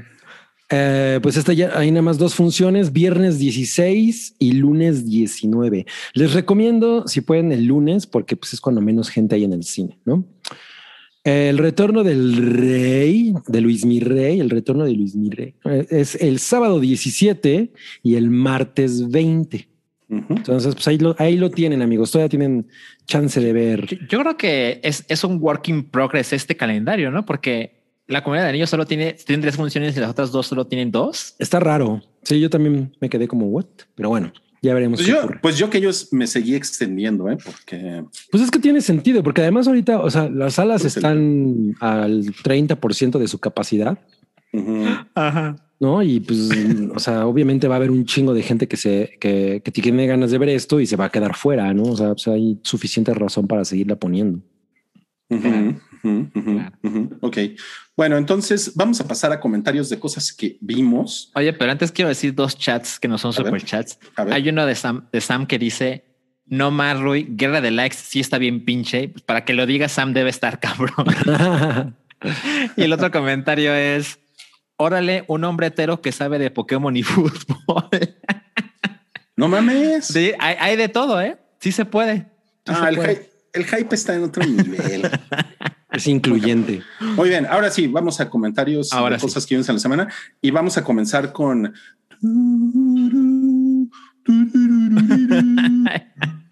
no, la adaptación. Master. Es my precious. No, Oigan, pues nos cuente todo, toda su. Por, por favor, cuéntanos, todo su Cabri, viaje. ¿Cómo, cómo pues te sí, fue? Resultó que yo había comprado, ahí les va. Eh, es súper fan del Señor de los Anillos y ella nunca las vio en el cine. Entonces, pues obviamente Mm. era una primera vez para ella y pues ameritaba verlas en, en, en un, en un momento y en un formato chingón. Yo había comprado boletos para en cuanto me entré que salieron, pero no, nada más alcancé para la comunidad del anillo en IMAX y las otras dos eran eh, normales. Exacto. Pero Chocomiao se enteró de que había nuevas funciones y compró todas en IMAX, ¿no? Entonces, pues fuimos a ver estas restauraciones de la de Lord of the Rings en, en IMAX, en- entre satélite y Perisur. No mames. Y no, qué, qué, qué experiencia tan cabrona sigue siendo este pedo. O sea, definitivamente hay- yo, yo, miren, ayer que fuimos a ver el retorno del rey, porque ayer, ayer fuimos a ver eh, esa, Ujú. yo estaba como de, güey, Peter Jackson es un cabrón que, que sabe perfectamente usar la, el, el canvas que tiene como, o sea, la pantalla para mostrar cosas y hacerte sentir las cosas de una manera en la que yo neta, ah, o sea, ves esto y dices, güey, hay muchas cosas nuevas que palidecen, cabrón, en torno a- a- al lado de cómo funciona en espectacularidad y en, y en drama El Señor de los Anillos. O sea, la manera en la que Peter Claro. Jackson pudo, pudo eh, condensar estas, estos libros que en realidad son bastante pesados, ¿no? En tres películas que funcionan de una manera tan cabrona, porque no hay una de las tres que digas, "Puta, es que esta es medio aburrida, ¿no? O sea, no, las tres funcionan muy cabrón y, y, y, y van, y van totalmente en un, o sea, ya que las ves ahora sí que back to back, el crescendo está cabrón. O sea, sí, sí es muy, muy impresionante. Y, y, y, y en pantalla, sobre todo tan grande, hay cosas que tú puedes distinguir de los efectos que, que no necesariamente se ven tan perfectos. Ahí vas Pero- a quejarte. Ahí vas No, no, a no, no, quejarte. no. Pero una cosa que, tiene, que, que- que pasa con los efectos es que no importa si son perfectos o no, siempre y cuando el efecto esté al servicio de la historia y, de- y- y obvio de la narrativa, funciona muy, muy perro. O sea, hay algunas cosas que obvio en una pantalla así se nota el grano de un personaje contra lo crisp, no contra lo, contra lo claro de otra cosa que está al fondo y tu cerebro lo perdona porque está completamente al servicio de la, narrativa. Todos estos momentos que a mí siempre me han gustado mucho de la película, en, la- los que la cámara vuela, por ejemplo, de pronto estás en la torre ¿no? de Isengard y la cámara vuela de la torre hacia, los, hacia toda esta zona donde los orcos están trabajando y Güey, eso es impactante. O sea, te da vértigo, ¿no? La manera en la que eso ocurre. La, la batalla de, de Minas Tirith, la manera en la que los bloques van volando y la cámara los sigue. O sea, Peter Jackson es un cabrón que entiende perfectamente cómo funciona la cinematografía a todos niveles, ¿no?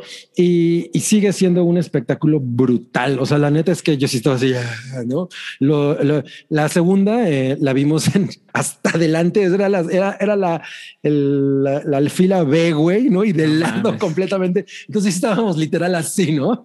Y a pesar de eso, o sea, sí la, sí la aprecié muy cabrón, ¿no? La, la última sí la vimos en, en, en un muy buen punto, ¿no? Y, y, y es completamente, te roba el aliento, son cosas que te roban el aliento. Gollum se ve espectacular. Sí, sigues viéndolo y dices, güey, este cabrón actúa, ¿no? O sea, lo chingón de Gollum era que un güey, que era que un güey que es un güey que actúa. Es un poco lo que pasaba con lo que pasó con Thanos, que también Thanos es un personaje que actúa, ¿no? O sea, lo, lo pu- puedes ver lo que está sintiendo, ¿no? A diferencia de el no Thanos de Justice League, que se ve horrible. Entonces, yo, es, es- de- si a ustedes les gusta la, la película, eh, les, les gusta la trilogía, que pues no son las versiones extendidas, pero aún así se aprecia mucho, es una experiencia muy, muy, muy cabrona verlas en el cine. Muy, o sea, es el tipo de cosas para las que se hicieron las salas de cine, ¿no? Yo, yo Oye. tengo toda la, la intención de, de verlas en el cine. Oye, Cabri, tengo una pregunta para ti. Em, ¿tú, ¿Tú viste las ediciones especiales de Star Wars en el 97? Sí, claro. ¿Sí? No mames, y, sí. y, y- y- y si pudieras comparar, es la misma cantidad de tiempo entre, en- entre estreno en cines y reestreno. Ajá, que Si pasado pudiera- 20 sí. años. Si pudieras comparar la, la experiencia de, de Star Wars, verla en el 97 y El Señor de los Anillos, verla en el 2021, ¿cómo, o sea, o sea, cómo, cómo comparas las dos trilogías en cuanto a cuál ha envejecido mejor? Mm, Y bueno, y también tu experiencia personal. Lo que pasa es que obviamente cuando se reestrenaron las, las Star Wars, pues A, yo nunca había visto esas películas en el cine, salvo El Regreso del Jedi, fue la primera película que yo vi en el cine de Star Wars. Y, y además hay una cosa, yo las vi en lo que en esa época en- en- eran los General Cinemas aquí en la Ciudad de México, Mm. que eran salas que tenían certificación THX. No, sonaba increíble. Es, era una cosa muy perra. O sea, yo sí me acuerdo así. eh, la- la- la- ¿Te acuerdas que había esta explosión que le montó a la estrella de la muerte que le, le- le puso una onda de choque? Y tú sentías cómo se te venía. No mames, era una. O sea, yo me acuerdo que eso sí fue así. No mames. Como que, lo- como que los cines ya no suenan así, ¿no? Como Mm, yo esas siento salas que- THX, no. Yo siento que no, que no. O sea, la IMAX suena muy cabrón. Definitivamente suena muy cabrón, pero es más el campo eh, de, que tienes de visión El canvas. que exacto, que necesariamente el sonido Y ¿no? las bocinotas. Y las bocinotas. Ajá. O sea, yo recuerdo que, que, que esas Star Wars se oía muy perro. Cada vez que un lightsaber golpeaba algo, era así de no, lo, lo- lo sentías muy cabronamente. Yo, yo siento que pasa con esto, con esta película que, que, que ves El Señor de los Anillos y dices, güey, ya pasaron 20 años y se ve muy cabrón. O sea, te digo, hay, hay cosas nuevas que yo siento que ni de pedo se ven igual, ¿no? O sea, no tienen la misma, la- la- no- no resultan tan emocionantes. Este momento de Pippin cantando mientras, eh, ¿cómo se llama? Eh, Faramir va, va con todos estos güeyes a, a- a, pues, prácticamente enfrentar la muerte.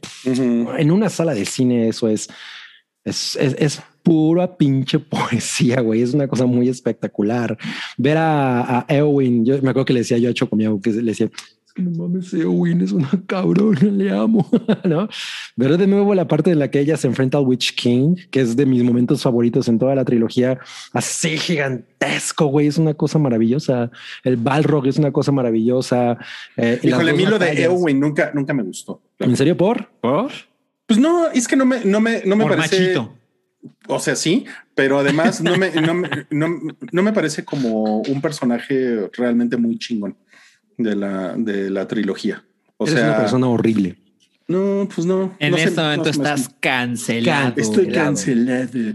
Perdóneme por tener mi opinión de Eowyn, pero como, como que ella este, sale en vestido en una toma y después sale matando al güey más cabrón. Entonces, como que Bueno, eso, eso tiene Es que ver como, con la, con yo, yo creo que tiene que ver con la duración, porque en las ediciones extendidas, por ejemplo, justo por eso siento que está puesta la man- el momento en el que Gandalf ent- enfrenta al Witch King.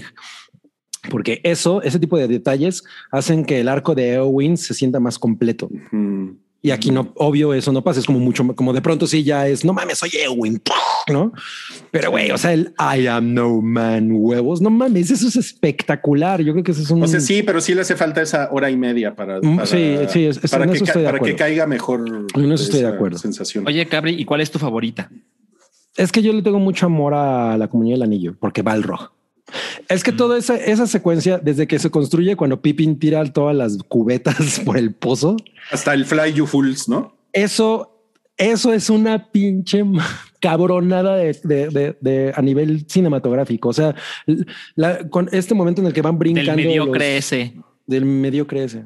No, pues ese güey sí le dice a Chris, a Chris Nolan, mira pendejo, así se hace. Tenías que sacar a Ahí ese voy, güey. ahí voy, ahí voy. Perdónenme, pero lo estaba pensando mientras las estaba viendo, güey. O sea, para mí sí fue como, ah, es que así se hace, güey, ¿no? Ah, yo, hablaba de Ian McKellen. Ah, ese pinche mediocre. Ese pinche viejillo que se acaba cayendo en un hoyo. No, Pero bueno, Y- Ok, y, la de ok. Choco, ¿cuál es la favorita? eh, el- el- eh, las dos torres, porque le gusta mucho Helm's Deep. Sí, no, no mames. bueno. Yo, yo amo Helm's Deep. Helm's Deep es maravilloso. Sí. sí. Sí está, sí está muy cabrón. Además, todos tenemos un Helm's Deep en la vida. Ah, no, voy a poner a, me voy a, poner a Sí, filosofar, Todos güey. tenemos un Helm's Deep en el corazón. En el- Yo, en el esto culo. no tiene ningún sentido. No, güey, ¿sabes qué cosa? No mames, me encanta la, los beacons, ¿no? Las, la, los faros, bueno, los, sí, son faros, ¿no? Cuando, cuando prenden los faros que van de montaña en montaña. Sí, no mames. Ese momento es así. No, no mames. No, güey. Y el soundtrack ahí yo recuerdo que es. Uf. Sí, sí, sí, es así de. No puedes evitarlo. un- Una otra muestra de la calidad de esa trilogía es que cuando anunciaron que Amazon está haciendo una serie Señor de los Anillos, yo creo que mucha gente, me incluyo, dijimos tú Zoom, ¿no? como que volver a ese mundo es, güey, careful. O sea, es un todo- desastre meterte ahí. Y es muy cagado como en comparación con las películas del Hobbit es, o sea, queda muy claro que las otras son pinches monumentos, ¿no? Y es, y las del Hobbit son, puf, son olvidables. Pues para empezar, Peter Jackson no quería estar ahí. Exacto. Y se nota, ¿no? Sí, estuvo muy, estuvo, sí, eso, eso estuvo muy mal. Pero saben qué, yo, yo le tengo fe a la, a la de Amazon y sé que la van a comparar mucho con lo de Peter Jackson, pero, pero creo, creo que si lo hacen por las razones correctas, que es como seguir adaptando el legendarium de Tolkien, yo creo que no tiene pierde. O sea, realmente podría ser algo que sí se conecte con lo que hizo Peter Jackson, pero, pero es otro pedo. O sea, hay muchas más historias que contar. Sí, yo, yo, yo estoy de acuerdo. O sea, no me parece terrible, ¿no? La idea, pero obvio con, con la cercanía de, de esas películas. Porque no, no me refiero nada más a esa trilogía, sino el Hobbit, pues es un poco más cerca. Entonces la gente siento que lo tiene muy fresco, pero de todos modos ya pasó suficiente tiempo como para darle una reinterpretación. Además, no son nuevas películas, no es una serie, el lenguaje es, antes. diferente, es un formato distinto. Entonces, Ujú. Sí, con, con Spider-Man a los seis meses ya estaba saliendo otra, con otro, con otro Spider-Man. fíjense que hay que reinventarla. ¿no? sí, claro, claro. Ok, oigan, bueno, dice acá eh, D en el superchat, dice, ah, no, ese ya lo leímos. De- no, hay uno de este- Samantha. Este, este me gustó el de Samantha, eh. a ver, léelo, léelo, por favor. Dice Samantha Rangel nos deja 7 7 pesito y nos dice vamos al cine mi Rui y usamos el dinerito del superchat. Pues ¿cuán- ¿a qué cine van a ir? No al, al cine, al domo ese de Cinerama ahí en Los Ángeles o a dónde se van a pagar Ajá. con lo que ganaron. A huevo. No mames, ya no, ya no voy a ir al cine solo con mi soledad. Jorge Jacinto nos deja 50 pesitos y dice ayer fue el aniversario del dibujo de Rose y hundimiento del Titanic. Seguimos de fiesta en el sótano, no de, de fiesta porque pues el- Porque se hundió. si, si están hundidos, el sótano, es- el Están sótano ahogados. está en el piso del océano ya. Clau nos deja otros 50 pesitos. Y si han visto alguna de las series basadas en cantantes muertos que crean que vale la pena, ¿cuál es su canción de Luis Miguel Eh. favorita? Creo que todos tenemos una. Claro, yo De cantantes muertos, serie de cantantes muertos. Pues miren, yo vi un cacho de la de Juan Gabriel y también vi un cacho de la de José José y pues no, no están chingonas. No vi ninguna. No, yo tampoco. Vi la de Selena y uy, no, primer episodio y dije cancelada. Pues No, miren, creo que mi canción favorita de Luis Miguel sería la de Tú, la misma de ayer, La incondicional. La que no supera. ¿La de Top Gun? La de, la de Top Gun. No, la mía, ¿sabes cuál es? Eh, no mames, es la de Por favor, no hay nada más que amor. La No luna es. crece. el- Esa es de No sus acuerdo. darks. Nos vas a activar el Shazam, cabrón. O sea, Sí, esa. y la de Salchi, ¿cuál es? Salchi, no, Eh, yo sí lo odio. No, uh, la Mi verdad, favorita de Luis Miguel es una de Fouls.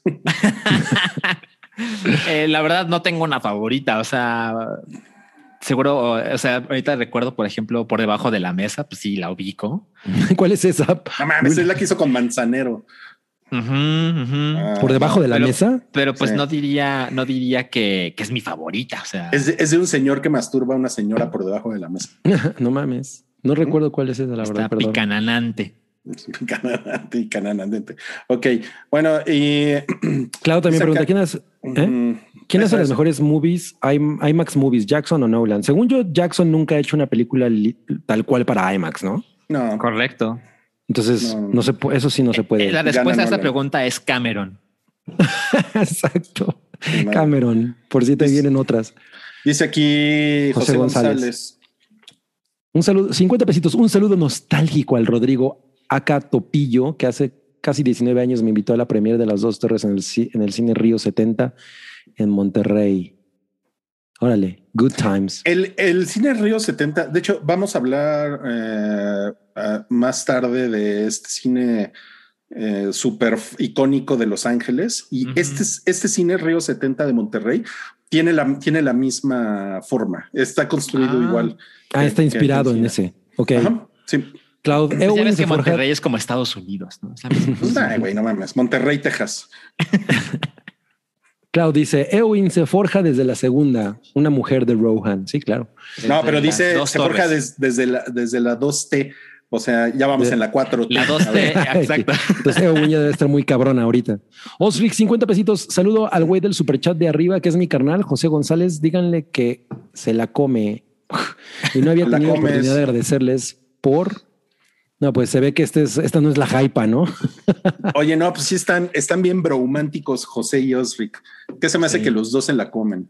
Bueno, ahora vamos a pasar a Salchi contra Demon Slayer Kimetsu no Yaiba. Voy a aprovechar para ir al baño, perdón. Dale, cabri. Pues miren, estoy muy obsesionado con esta madre. Me ha hecho muy feliz. Les repito el título: Demon Slayer Kimetsu no Yaiba, que según Google, porque yo no tengo idea de japonés, significa Blade of Demon Destruction. Es un anime inspirado en el manga del mismo nombre que se publicó en la revista Shonen Jump de febrero de 2016 a mayo 2020. Entonces, esa historia ya terminó de publicarse. Eh, y pues la idea es que es un, es un anime de la categoría shonen, que es pues eh, con, con miras a que le guste a niños, bueno, varones, digamos, de entre 12 y 18 años, pero pues bueno, yo tengo 35 y aquí ando, ¿no? Eh, el manga, no, perdón, el anime son 26 episodios y es muy fácil de verlo ahora porque a principios de abril se subió a Netflix. Entonces, eh, pues, si a alguien le interesa, pues ahí está muy fácil el acceso. Y básicamente la sinopsis de la historia es que este personaje principal, el que vemos en la imagen, eh, digamos al frente del lado izquierdo, se llama Tanjiro, Tanjiro ¿Este? Kamado. Ese güey, ajá, exacto. Y, y, y el primer episodio es muy, muy espectacular. La idea es que él se hace cargo de su familia porque hace poco perdieron a su padre y pues él es el hijo mayor, ¿no? Y pues tiene bastantes hermanos y su mamá, etcétera. Y un día él vive, pues él vive en la montaña y pues gana dinero como puede, ¿no? Entonces baja al pueblo y les vende cosas y les arregla las puertas a los, a los vecinos y cosas por el estilo, ¿no? O sea, pasa baja, baja al sótano del Titanic. baja al sótano del Titanic y pues hace lo que puede para conseguir dinero para su familia. Y, y cuando él, él, él baja a este pueblo, pues ha- hace su trabajo y cuando regresa ya a casa, pues ya es bastante de noche y con, en- a medio camino de la montaña se encuentra con un vecino y le dice, oye, métete a, a mi casa porque a esta hora es muy peligroso estar en la montaña por los demonios que atacan. Y entonces, pues Tanjiro dice, no, pues este señor ya está solo porque perdió a su familia y pues quiere pasar un tiempo con alguien, ¿no? Pero bueno, acepta y pasa la noche en ese lugar. Y cuando al día siguiente, cuando sale el sol, pues inicia, inicia su camino a casa y él tiene un olfato súper desarrollado y, y siente o se percata de que huele a sangre fresca. Y quiero ser enfático en algo. Es una historia que está, repito, diseñada para niños de entre 12 y 18 años. Pero bueno, eso es Japón. ¿no? Entonces, cuando él, él empieza a percibir el olor a carne fresca, a, a carne fresca, a sangre fresca, se da prisa para llegar a su casa lo antes posible y se encuentra en el primer episodio con que la familia fue masacrada No, pues, gracias por el spoiler. y ve a los cuerpos de sus hermanos y de su No, mamá. Spoiler. No, no, no, no seas spoiler, no seas, no seas tonto, no seas spoiler. Entonces se ve, se ve sangrerío.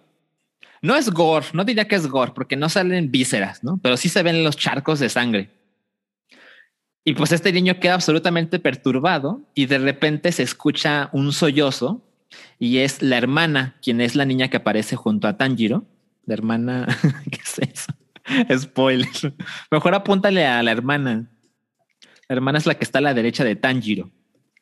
La que, la que tiene como un, un tubito donde guardas las bolsas de popó del perro. Tiene un bozal. Ahorita les explico por qué tiene un bozal. Esa chica se llama Nezuko, la hermana de Tanjiro. No, no, no nos expliques porque seguro también es un spoiler. No es spoiler. Ay, no puede Claro ser que, que la gente se ponga tan idiota. Entonces, esta chica sobrevive el ataque, pero ella, Spoiler. al momento de ser atacada, se transforma en un demonio y, e intenta atacar a Tanjiro. Pero pues Tanjiro adora a su hermana y hará todo lo posible para que ella vuelva a ser una humana normal. Y mientras tanto, le ponen el bozal en la boca para que no, no, no le haga daño a las personas que lo rodean. Está maravilloso. El arte es espectacular. Los diálogos están súper chingones. Y a mí algo que me gusta mucho de esta serie es eh, el modo en que Tanjiro se comporta con los demonios que se va encontrando en el camino. Es muy diferente porque su hermana es un demonio. Entonces él tiene mucha compasión porque hay una cosa que es como de The Last of Us. ¿Se acuerdan que alguna vez les conté que algo que sucede mucho en The Last of Us, pero que no mucha gente se da cuenta es que eh, Joel y Ellie se dan cuenta de que el zombie que tienen enfrente, que se los puede comer en cualquier instante, ellos perciben que hay una persona dentro que está luchando por no ser ese zombie que tú ves. Bueno, algo similar sucede con Demon Slayer, porque estas personas que son demonios, por lo menos al principio de haber sido convertidos, no quisieran atacar, pero lo hacen por instinto. Y se ve que Tanjiro responde a esto porque los trata con compasión, porque al final de cuentas su hermana está en una situación similar. Y él sabe que si este demonio que tuviera enfrente tuviera alguien que lo cuidara, seguramente buscaría el modo de hacerlo humano otra vez, pero no todo el mundo tiene esa suerte. ¿Qué pasó, Rui? Dicen que en, en la hypa no hay spoilers. y también dijeron, Ok. spoiler alert, Salchi está hablando. Y también están diciendo muchos que no hago spoilers, pero a ti te encanta decir que sí. Eh, la serie, repito, tiene 26 episodios. Yo llevo 12 y la razón por la que empecé a verla es que este anime es inmensamente popular en Japón. Es tan popular que uh, uh, hubo una encuesta y llegaron algunas conclusiones. Por ejemplo, el 90% de los japoneses están familiarizados con Demon Slayer. O sea, el 90% de los japoneses saben qué diablos es esa cosa, ¿no? En algún nivel. Y otra, otra, otro dato. ¿Estás chingón, diciendo que son más famosos que Dios? más famosos, más grandes que los Beatles, Son imagino. más grandes, son más grandes que Anlo. Exacto. Y, y hay otra cosa que me gustó un chingo y es que, por ejemplo, le preguntaban a niños de primaria cuáles eran las personas que más admiraban. Y durante dos años consecutivos, Tanjiro es el número uno, el protagonista. En el segundo lugar están sus papás. En el tercer lugar está Nezuko, la hermana de Tanjiro. Y en el cuarto, quinto lugar están sus hermanos y sus maestros, esos pendejos, ¿no? Entonces los niños están así como, no, no, no, esto, eh, Tanjiro es, es mi, mi señor, ¿no? Y otra cosa que me parece importante mencionar, que pues es alguien de 35 años como yo, que yo soy un entusiasta del anime, pero no lo, no lo veo con frecuencia, a pesar de que me gustaría. Eh, para, para que le haya entrado a Demon Slayer, la verdad es que hay una explicación y es que Demon Slayer, la película que salió el año pasado en octubre, recuerden, año de pandemia, rompió ya el récord de ser la película más taquillera en la historia de Japón, no de anime, cualquier tipo de película. Y ese récord tuvo 20 años de duración y lo tenía el viaje de Chihiro. Ok. Uh, Y este récord se, lo- se rompió después de 20 años y la película va a llegar a México a partir del 22 de abril. Entonces yo quiero ver el anime eh, porque la película es una secuela de la primera temporada, que es lo que ya está en Netflix. ¿Qué pasó, Rui? Dice Alejandro Jara en el super chat. Es, estamos en la sección Salchi cuenta el primer capítulo. Conté menos del primer capítulo, pero sí, eh, estoy contando. Oye, ¿en- dónde se ve? capítulo. En Netflix. En Netflix. ah, Y yo creo que ustedes dos le, le podrían dar una oportunidad. Está muy chingón. Sí, eh, sí, y- me, sí, me dan, sí me dan ganas. suena muy bonito. La verdad es que suena, su- está, está varaz y a mí me, me llama mucho ¿Está la varaz? atención. Varaz. Pues depende, ¿no? Depende de la membresía que pagues. Sí, y, y si ya nos van a poner el impuesto, bueno, pues Si pagas el que, que son 16 teles 4K, pues no está mal. No mames. Pero este, algo que les iba a decir antes de su interrupción toda idiota era que me, me- me gusta mucho esta idea de, o sea, Rui Cabri y yo estábamos en un proyecto de nuestra vida real, ¿no? Donde tenemos que hacer cosas para niños y de repente se nos dice, no, no, no, no pongas esas cosas porque los niños son estúpidos y no les vayas a poner esas cosas, ¿no? No, en Japón eso vale madres y en el primer episodio la familia es masacrada y se ven los litros y litros de sangre y es, es el anime y el manga más popular de hace años, ¿no? Y, y, la gente rompe récords de taquilla y demás. Entonces, eso me parece muy interesante. Y, y, algo interesante también es que, pues, como ya se acabó el manga, es una historia que pues podemos ver sin, ya sabes, de que tienes que ver mil episodios para entender de qué va. ¿Qué pasó, Ri? Dice eh, Jonathan que todo, que todo lo que estás diciendo es un spoiler, pero que no es queja. Ah, ok. Ok. Eh, yo sí tengo queja de que digan que es spoiler. La verdad es que ya, ya, ya me harté. Están poniendo que estás emputado. Un poco, un poco. Empotado. ¿Por qué? y Ninja Saurio puso eso, ¿eh? No, pues este, bueno, pues mutéenle cuando salga yo y ya. Sus mamadas. También están preguntando, Cabrita, ¿dónde conseguiste tu Paddington? Híjole, eh, estuvimos buscando un Paddington Chocomiago y yo durante mucho tiempo y costaban bien caros, estaban como cinco mil pesos. Entonces ahora que Chocomiago se fue a Europa, pidió este de Alemania, de Amazon Alemania hermoso. No me acuerdo en cuánto le salió, pero está muy bonito. De hecho, él fue el que hizo el tráiler de, este episodio del Hypen en stories de Instagram. pues muchas gracias. ¿eh? pues gracias. Te están poniendo Team Salchi. Ja, ja, ja, ja, ja. Eh, como que Salchi está emputado. Ya no hagan enojar a Salchi, no sean maloras. Team Salchi. Alguien puso que por ahí debíamos una reseña de Before Ignorance. No, según yo, la Noodle habló de ella. Sí, se comentó. También pusieron eh, Berserker Salchi rifa bien cabrón. es que, es que de verdad, perdón, pero es que se me acaba la paciencia. O sea, es una serie de 26 episodios y estoy contando fragmentos del primero y vienen a chingar. Mira, y mira, dice aquí. No tengo ganas. Espérate, espérate. RPM dice: No hagan enojar a salchiculeros o me los voy a verguiar. bueno. Oye, está Oralia en el chat. Y Oralia. Oralia. Perdón por el desastre, Oralia. Ya no me vuelvo a enojar. No, no, no, Oralia. Salchi está como Mechagodzilla así clavando la carita de Godzilla contra un edificio. Te juro, te juro, Oralia, que el, el, el hypo suele ser más civilizado. Me puto que Cabri en el aeropuerto de Londres venden los Paddingtons. Uy, yo, yo, no, lo había visto, pero hay ratas en el aeropuerto de Londres. Eso sí he visto. No, pues qué cabrón. Oigan, bueno, este ¿puedo, ¿puedo, pasar a la que yo vi esta semana. Ustedes sí, sí, Rui, por favor, por favor, nos, nos encanta la idea.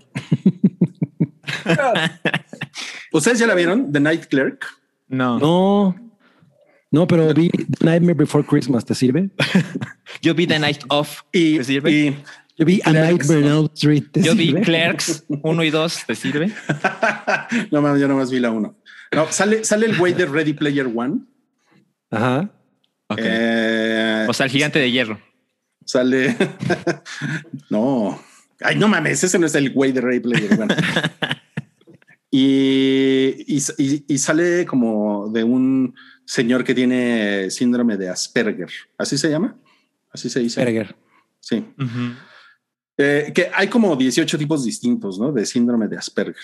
O sea, como que son, o sea, son, son como personas socially awkward, ¿no? Y, o sea, que tienen muchos problemas para, para, para comunicarse con otras personas.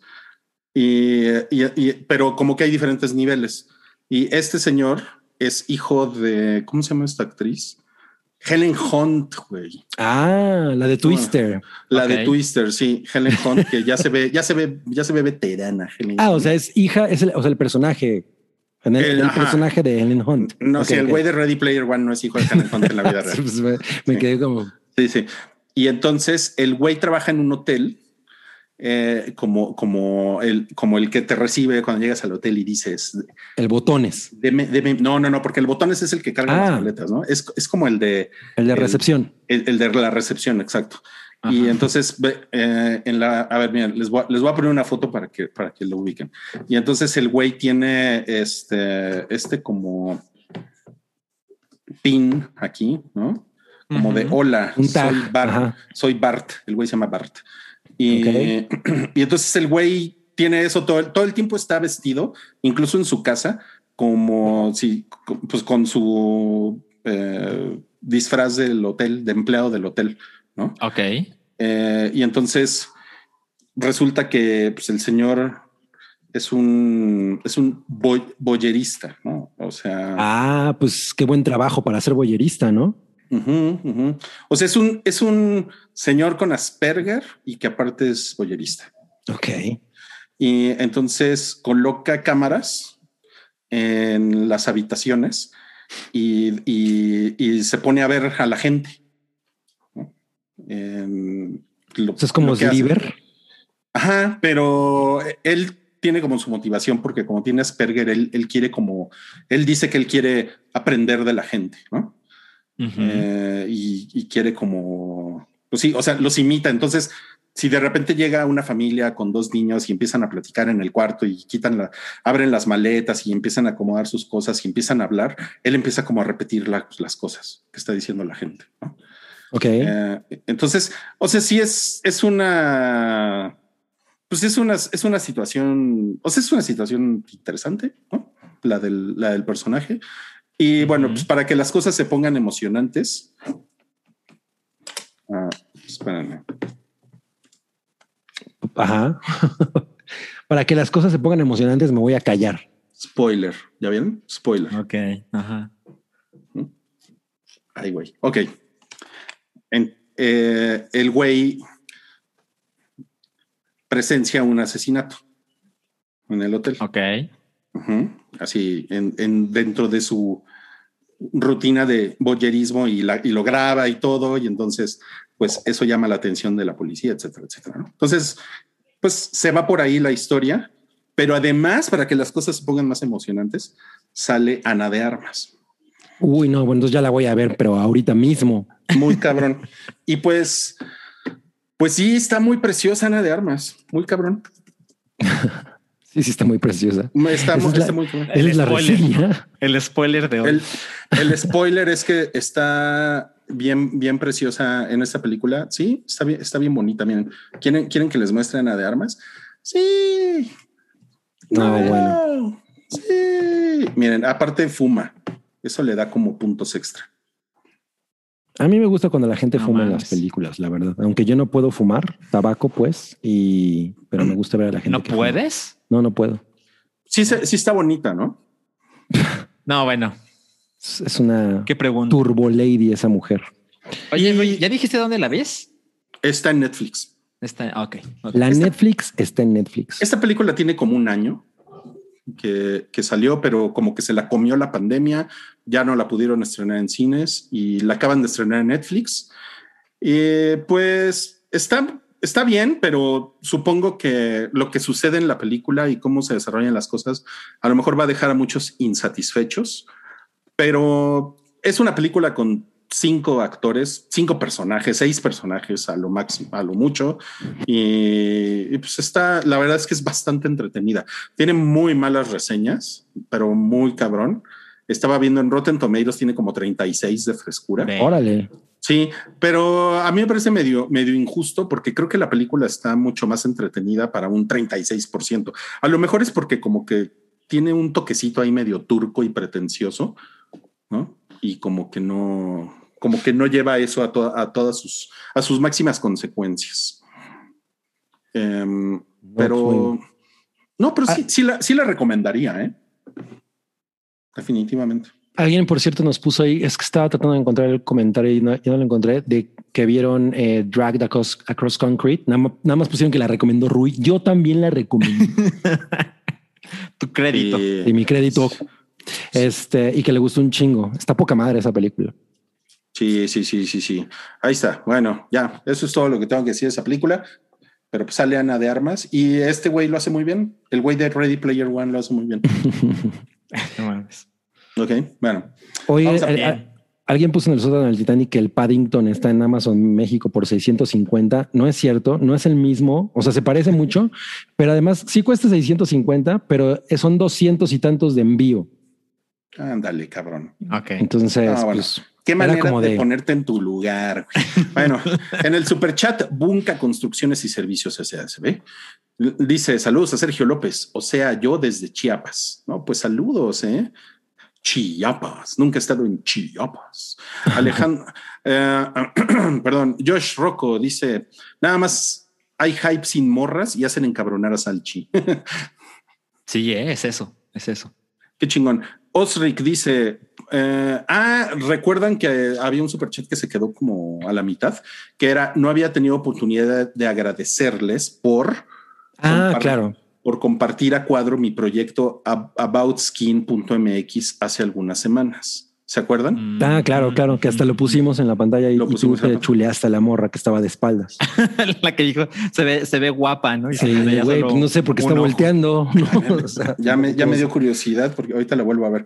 Gracias por el apoyo. Los busco para mandarles algo. Saludos y abrazos para ustedes. Muchas gracias, Osric. Diego dice: Gracias a un video de restauración de consolas que compartió Salchi, encontré un nuevo fetiche audiovisual. Gracias. Salchiminuto de final de podcast. ¿Cómo? Salchiminuto de final de O podcast. sea, que cuando se acabe haya un salchiminuto. Cuando se acabe el, el salchiminuto. Ok. Ok. Ah, ya me acordé de lo que decían de la, de la, de la morra. Miren. Eh, sí se ve guapa, güey. Y esa, y esa mira que aparece Kurt Cobain, güey. O sea, Ajá, yo creo que por eso te gusta. Pues es que, parece el pasa es que cantante cuando, de Hanson. cuando tienen así como el, como el pelito lacio, me gusta. Ok. Bueno, ok, ok. Bueno, vamos a pasar ahora a. hay más otra- superchats. ¿Ya no? otro. No, vamos a pasar a otro comentario de cosas que vimos en la semana. Es Cabri contra Amor y Monstruos. Oye, por fin se estrena Love and Monsters en Netflix, que es una película de 2020 eh, dirigida por Michael Matthews, quien solamente tenía una otra película en su haber llamada Five Fingers for, for, for Marseille, que es un drama. Pues este es más como, yo diría que el primer género de esta película es aventura. El segundo podría ser como romance, porque realmente lo que guía la historia pues es el amor. Por eso se No. llama Love and Monsters. No hay, no hay relajo. Mm, co- como relajo. El relajo es otro subgénero. Y el tercero podría ser ciencia ficción. Eh, Love and Monsters me parece que tiene un tono de alguna manera similar a Zombieland, porque pues es como una road movie en un mundo postapocalíptico. Pero mientras Zombieland es una comedia, esta está mucho más enfocada en la aventura. Y la verdad es que yo, eh, pues, tenía muchas ganas de verla. Eh, cuando, cuando salió el tráiler dije, güey, eso me llama la atención. Siento que se parece a muchas otras cosas que ya hemos visto, pero bueno, se, se, se ve que puede estar buena. Y la verdad es que la película tiene mucho más corazón y mucho más ingenio de lo que uno podría esperar de, de, de este tema. Para esto no tiene spoilers, entonces a pesar de que ya tiene mucho tiempo, eh, no se las voy a spoilear, pero pues es muy básica, ¿no? La, la, la, idea. Se trata de que este, este amigo que es interpretado por, ¿cómo se llama el güey? Eh, Dylan O'Brien, que sale en Maze Runner. Uh -huh. Pues se acuerda de eh, eh, viven en este mundo postapocalíptico en el que hay un chingo de hay un el, la superficie de la Tierra está eh, repleta de monstruos, de criaturas de diferentes índoles, de diferentes formas, ¿no? Que incluso han evolucionado y pues todos los seres humanos se ven obligados a vivir pues bajo tierra o en, o en refugios como muy aislados. Entonces, él pues es como un loser, es un loner, ¿no? Y loner loser. Y recuerda a su ex, todo el tiempo ha vivido obsesionado con, con su exnovia y decide y, y, de pronto descubre que pues ella vive como unos 300 kilómetros de, de, donde él está y decide ir a buscarla porque pues es el amor de su vida y él tiene esta, eh, obviamente antes de que cayera el apocalipsis, que además los créditos con los que eh, los créditos iniciales puta, están poca madre. Eh, se acuerda de, de, ella y dice, güey, ella no está tan lejos de mí, entonces voy a ir a buscarla, ¿no? Entonces va a buscarla a pie, eh, entonces tiene que recorrer esos 300 kilómetros, obviamente infestado, infestados de monstruos. Y entonces, pues es una película en la que él saca el carácter, ¿no? O sea, de ser esta persona turbo loser, pues obviamente tiene que, que hacer esta travesía y, y, y, y, lo, y lo pone a prueba, ¿no? Le demuestra qué tipo de persona realmente es él. Entonces, es una película muy, muy chingona. Es, eh, no nada más es, es, entretenida y es una cosa divertida, también es una cosa, es, es, es una historia y un planteamiento que tiene mucho corazón, ¿no? Entonces, esa es la parte que la hace tan encantadora y por la que en realidad vi que tienen eh, 95 en Rotten Tomatoes tienen 90 es de esas cosas que curiosamente ambas partes tanto crítica como público se ponen casi de acuerdo tienen 95% de frescura en crítica y 89% wow. de, audi de audiencia que es una cosa muy rara que pase sobre todo en una película que pues no es una event movie ni y ni siquiera tenía como mucho con mucha hype. conversación, ¿no? Mucho hype. Entonces, yo creo que sí es de las mejores cosas que se estrenan en, por lo menos en este momento en Netflix. A mí me pareció muy encantadora. Yo la vi solo, entonces estoy esperando que, que ahora que ya regresó Chocomiao de viaje la podamos ver. Ahora que me enteré que la iban a poner, dije, güey, no mames, qué chido. Le tengo muchas ganas de volver a verla y la recomiendo muchísimo. Muy bien, muy bien. Gracias. Muchas gracias. La voy a ver. Sí, sí, gracias. sí. Se la van a pasar bomba. Eh, dice, dice aquí Cloud que después de tanta grosería y enojo en, en, este podcast de machos, si podrías darnos un mucho amor extra cariñoso para mí y para Salchi. Pues recuerden, Rui y Salchi, que yo les deseo mucha paz, pero sobre todo mucho, mucho, mucho, mucho, mucho, mucho. No, no, con Paddington. Lo que haga Paddington, yo lo hago. Sí, ¿eh? Si nunca han visto Paddington, no sé qué hacen. No sé qué hacen vivi viviendo en este planeta desolado. De acuerdo. Oigan, también se, también se están quejando en el sótano del Titanic que, que lo que comenté de The Night Clerk son spoilers. Dice que ya me spoilerearon. ¿dónde? Y después dice. Mmm, pinche puto, eso no es spoiler. Ah, no es cierto, el pinche puto no. No, no. no bueno. Dice Con Saúl. prefieren la hypa. Saúl Gar. Dice, ¿qué opinan de los nuevos trailers y el demo de Resident Evil Village de hoy? Yo no vi nada. No, ni yo. Eh, yo tristemente no lo he visto porque a esas horas tenía, estaba, estaba trabajando en algo urgente. Pero es que lo que sucede es que hoy hubo un showcase de Resident Evil, que bueno, está cumpliendo 25 años este año. Y pues este año también sale de Resident Evil Village. Y entre las cosas que sé que se mostraron es que pues va a haber un nuevo demo, primero para PlayStation, pero luego para Xbox y Stadia y demás. ¿Stevia? Eh, ¿Stevia? Ajá. Stevia. Y ya me distrajeron. Y anunciaron, lo que me parece importante es que anunciaron el Resident Evil 4 en VR. Pero, pero bueno, ya wow. saben, es una cosa complicada y costosa para la mayoría de las personas. Sí, está cabrón. Pero pues bueno, Resident Evil 4 está prácticamente en todos lados y pues lo que le faltaba ahí va a estar.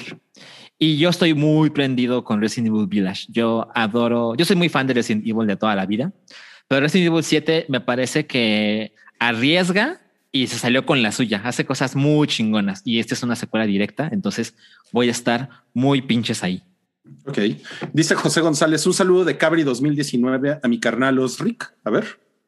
Ay, Osric, pues mira, yo espero que te la pases muy sabroso con unas muchachonas, ya sabes, comiéndote un heladito en una hela en tu heladería favorita. Y pues el Cabri 2019 te manda unos saludos legendarios. Gracias, gracias por tomarme en cuenta, cabrón. Qué chingón. Dice también al topillo de nuevo porque no se entendió su saludo anterior. Muchas gracias, José. Muchas gracias. Y bueno, eh, para esta recta final del podcast vamos a pasar a, a las Oye, ¿no leímos el de, Josh, el de Josh Rocco? Sí, lo leímos. Sí, ah, lo leímos. Okay, okay. Sí, lo leímos. ¿Por, ¿Por, qué te pones en ese plan? A ver. Es, porque, es que yo lo tenía apartado y no. O sea, primero, primero tú, necio con los superchats y Salchi con sus spoilers. O sea, Otra pelea en el podcast. ¿Qué pasa, qué pasa con el con la hypo? Digo, el hypo. Bueno, vamos a pasar a las noticias picantes. Salió un tráiler de Fast and Furious. ¿Qué les pareció, amigos? Una nacada espectacular. Sí, Una yo, nacada espectacular. Muy bien. Yo soy inmensamente fan de, de, de, de esta saga porque pues es, es, es como no, no- le, le quitan las cadenas a güey, haz la cosa más naca que puedas y es inmensamente naco, no? La, la- e- e- esta, esta serie Fast and Furious, además ya van en nueve. Entonces, Sí, mira, pues, ahí está Toreto, como siempre, mi Yo la- Toreto. fíjate que la anterior no fui tan fan de la anterior, de la No. 8. Fue mejor que la me- 7, ¿no? fue, o sea, la 7 es mi película favorita de la serie. Y, y esta, e- e- esa, me, pareció un poco arriesgado mostrar esa secuencia en la que el carro vuela sujetado por una liana, ¿no? Que Sí. yo me imagino que es un momento muy especial y además se ha hecho como mucho, mucha eh, relajo en torno a ella, que cómo la hicieron, que incluso la gente de Fast and Furious consultó con, con gente, no sé si de la NASA o con físicos, si eso Ok. era posible. O sea, si realmente la física de eso es, es, es real, ¿no? Y, y es, y es factible y les dijeron que sí. Entonces, pues bueno, la, la verdad es que estoy muy ahí. Es, es una serie que, que se ha ganado el corazón de la gente porque además, pues le es como muy de, de camaradería, ¿no? Fast and Furious. Ya ves que cuando murió justo Paul Walker, pues les, les, les- hicieron todo, le hicieron todo este homenaje. Se convirtió en una cosa muy única. Entonces, yo le tengo mucho cariño a la serie. No espero otra cosa que no sean nacadas. Qué chingón. De acuerdo. Y este, y este güey de la, de, la, de la imagen es el güey de la 3, ¿no? Es el de Tokyo. Sí, es el de Tokyo Drift. Que de alguna manera es una, es una- esa película es una película como que le avergonzaba mucho a Fast and Furious, pero que como que ya la, la, eh, pues la, la La embracearon, ¿no? O sea, como que ahora ya admitieron que en realidad está bastante cagada. O sea, la neta es que a mí la 3 me gusta un chingo. Es muy cagada. Y Es muy yo, cagada. Y, y yo, yo creo que fue trabajo de los fans, porque como que, como que tiene sus, sus seguidores, ¿no?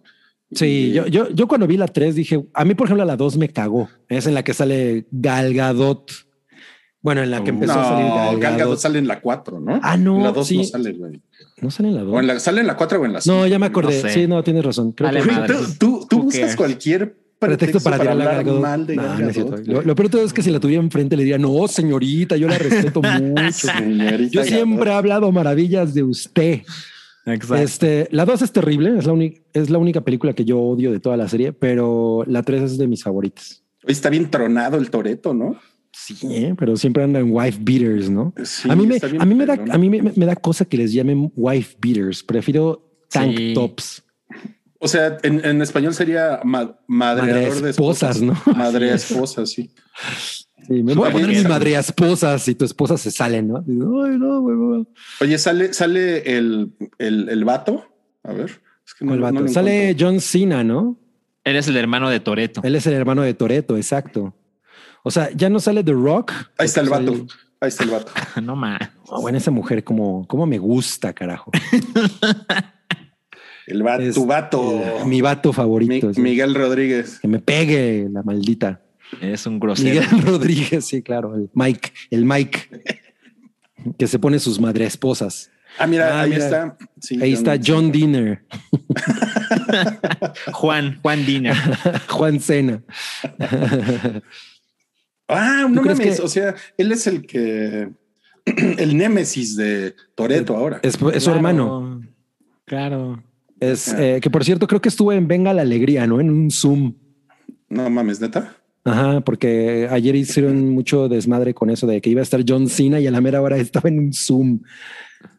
Bueno, es lo responsable. Uy, también Jordana Brewster es una, una hoti. Pero, pero lo interesante con Fast and Furious es que es una nacada que se ha hecho tan grande que pues, ahí está Helen Mirren y hace mil millones de dólares Totalmente. cada película y es, es realmente un evento. ¿no? ¿Qué estás haciendo? Ah, ok. ¿Por qué le pones hola homie? Hola cabre. Ponle hola cabre. Sí, también sale este Cabro. ¿Cómo se llama? Ay, güey. eh, no mames.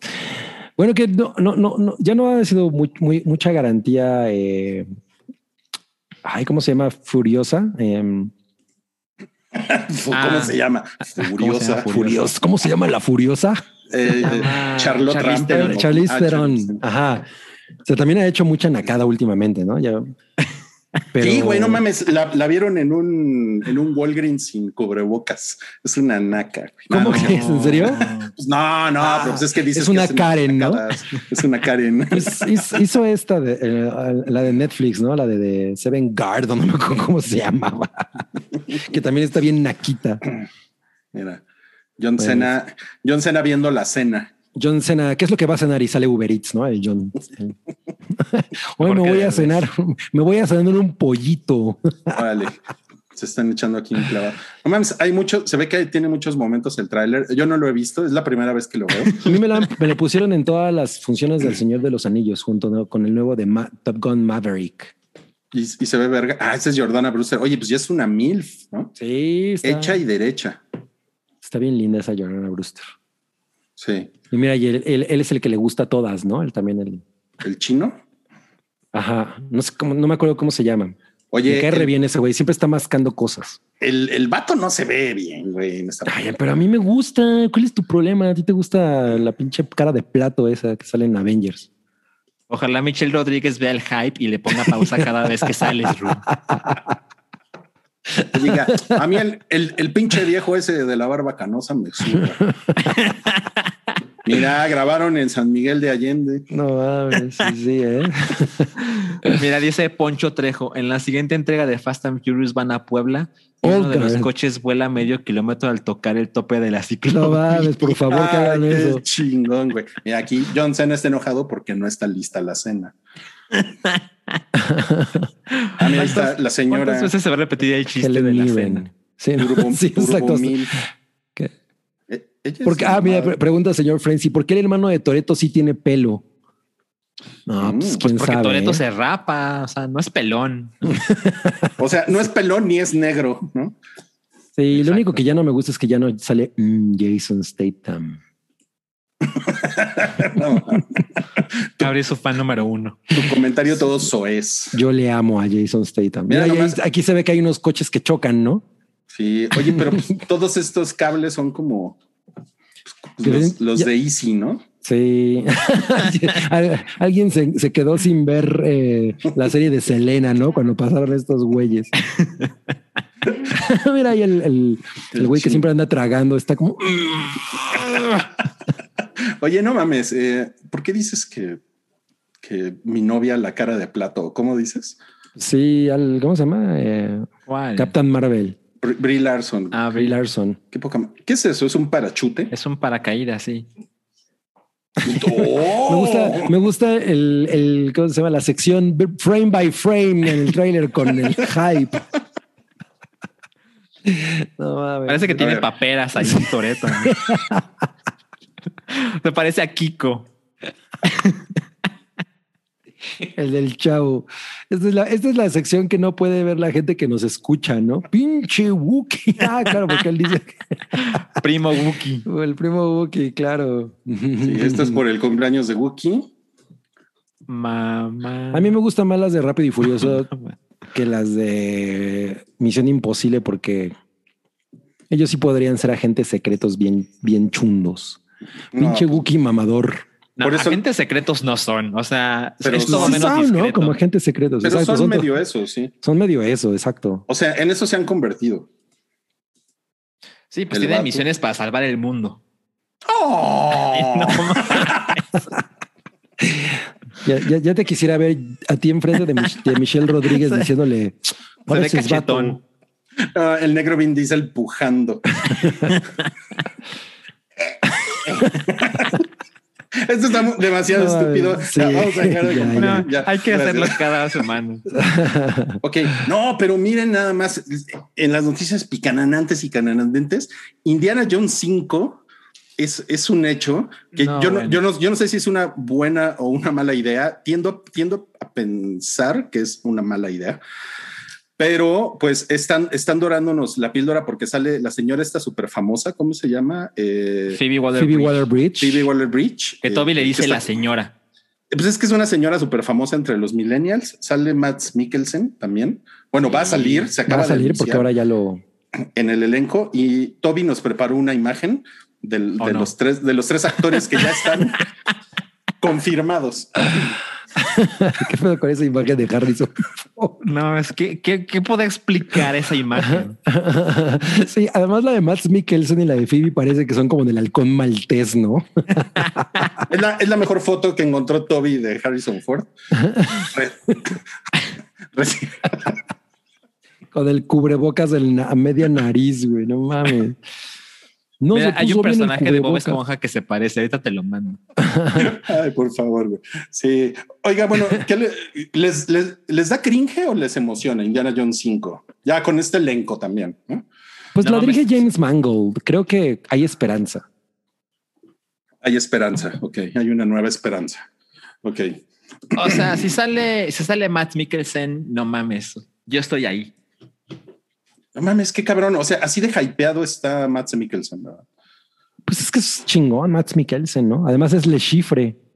Es el chifre. No, pues sí es, sí, sí es un, sí es un dandy ese Max Mikkelsen. Sí, ¿eh? A ver, ¿qué? Este, ¿Ya encontraste eso? Y tu ¿Lo que ibas a mandar? A ver, tu mamá es como, porque, por- por- es como de relic, güey, no mames. Este. ¿Qué nos ibas a mandar? te lo No, voy a pues, mandar el Estamos chat. esperando a Salchi. Sí. Ah, Salchi nos iba a mandar una imagen. A Siento que propósito, estamos en una pausa. Eh, ok, ya me la, ya me la mandó. esta pausa es patrocinada por Chelito Botella. Siempre es buen momento para una cerveza de seis chelas. Punto que. Es totalmente Harrison Ford, güey. No, ¿Qué pasó, Veno? Súbete. No mames, qué, qué increíble, güey. Qué increíble. Sí Pues se parece, ¿eh? Sí se parecen, Harrison ¿eh? Ford. Ay, Ese güey no. es como Aquaman, pero con un cubrebocas en la cara. Y sus, y Ok, sus ok. pantuflas. Ok, bueno, Pues, entonces. no estoy turbo hypeado por Indiana Jones 5, pero le, o sea, tengo esperanza porque pues, es James Mangold. Mm. Es lo que más te prende de todo. Exacto, es lo que más me prende. Y Max Mikkelsen. Pues sí, ok. Bueno, está muy bien. Eh, dice. mm, No, es que tienen, tienen que ver esta mamada. Tienen que ver esta mamada. Pinche Toby. No mames, Toby está en, está en todo. Vean, vean lo que puso. Como Sam llegó al, al sótano del Titanic, vean nomás lo que, lo que hizo Toby, ¿eh? Le cortó la cara a Sam. ¿Qué onda Y con la- tus- Y le puso sobre un pastorcito. Sí, dice que eh, Sam llega a defender a los del sótano del Titanic. Eso es- Es la Good Shepherd. Sí, está, está muy bien. Ok, bueno, y también pues resulta que Morena, Mo- Morena, quien no, no Morena Bacarini, no confundir con Morena Bacarini, sino con la esperanza de México. la Esperanza de México le, le quiere, está proponiendo eh, otro impuesto especial del 7% a las plataformas de streaming, eh, a las extranjeras, ¿no? Pues que la nacional, pues según yo nomás es Blim. Sí, o sea, Blim y Claro del No señor millonario ese. Pero según yo, Claro es brasileña, o sea, también a Claro le tocaría. ¿no? Mm, según la nota de Xataka, esto no incluye ni a Blim ni a Claro Video. Ok, porque Claro, porque Claro Video tiene RFs en México. ¿no? Ok, bueno. Seguro algo así. Eso no tiene que ver. Y pues entonces ya están discutiendo porque pues dicen, pues no hacen nada y ganan dinero aquí. ¿no? Eso es- Aunque Netflix sí tiene eh, pues sucursal aquí, ¿no? No, sí, aparte pues tienen, bueno, y pues Disney también tiene oficinas y pues emplean a gente. Netflix está produciendo un chingo de series en México, o sea, lo cual también es una derrama económica, pero pues no importa, le quieren meter un 7% y ya sabemos pues, que eso se traduce en que ese 7% Lo va a pagar la audiencia. ¿No? Es- ese es el problema. O sea, a mí, a mí no me, o sea, veo la propuesta de ley y pues dicen que el dinero se va a gastar en eh, en, este- campaña, en campañas de Salgado Macedonio. Ah, ya no encuentro en qué quieren gastar el dinero. Dice que se destinará a programas de cobertura social en telecomunicaciones para comunidades rurales e indígenas apartadas, lo cual está poca madre, pero la verdad es que esas empresas no van a pagar ese dinero, lo vamos a pagar nosotros. Claro, claro. No, y que realmente se utilice en eso, ¿no? O sea, si es así, pues sí, no hay pedo. Pero Claro. pues no vivimos en el país de la transparencia. No, está Entonces, pues eso está de la chingada. Lo único es que nosotros vamos a acabar pagando un 7% de qué, güey, que a dónde se va a destinar eso, qué pedo, ¿no? Sí. Pero miren, yo no, yo no quiero entrar en controversias porque luego, luego llegan ahí a, a trolearnos al Twitter y pues no. Entrar en controversia. No, no, pues cómo creen. Entonces, mejor, ¿qué les parece si pasamos al tema del de Cinerama? Que ese es, es justamente lo que les comentábamos hace rato. Es esta eh, sala de cine icónica de la ciudad de De Los, Los Ángeles. Y pues, ¿qué? ¿Lo van a demoler? ¿Lo van a cerrar? ¿Qué van a hacer? Pues no, todavía no. O sea, no es que haya una noticia de, de que ya lo van a demoler, pero simplemente cerró la compañía que lo, pues, que lo utiliza, que operaba. lo, que lo, ajá, que lo operaba, que era Pacific Theaters, porque de hecho la marquesina dice Pacific Theaters. Y Ujú. pues obviamente ponen alerta a- porque pues, a- a- al final esta cosa es un monumento cultural histórico designado por la comisión, por la Comisión de Patrimonios Culturales de Estados Unidos, ¿no? Y, y, pues la, el- la comunidad cin- eh, cinéfila de este Los Ángeles le tiene mucho amor a esta a, a- este cine, ¿no? Este cinerama, del cual, por cierto, los de Organización Ramírez se fusilaron el logotipo, ¿no? Claro, De los, de los de multicinemas. los multicinemas. Y, es- y es un emblema comple- com- completo de la, pues, de la década de los 60, ¿no? Que, que está muy relacionado con, con la industria de- del cine, con Hollywood. Incluso sale en Once Upon a Time in Hollywood.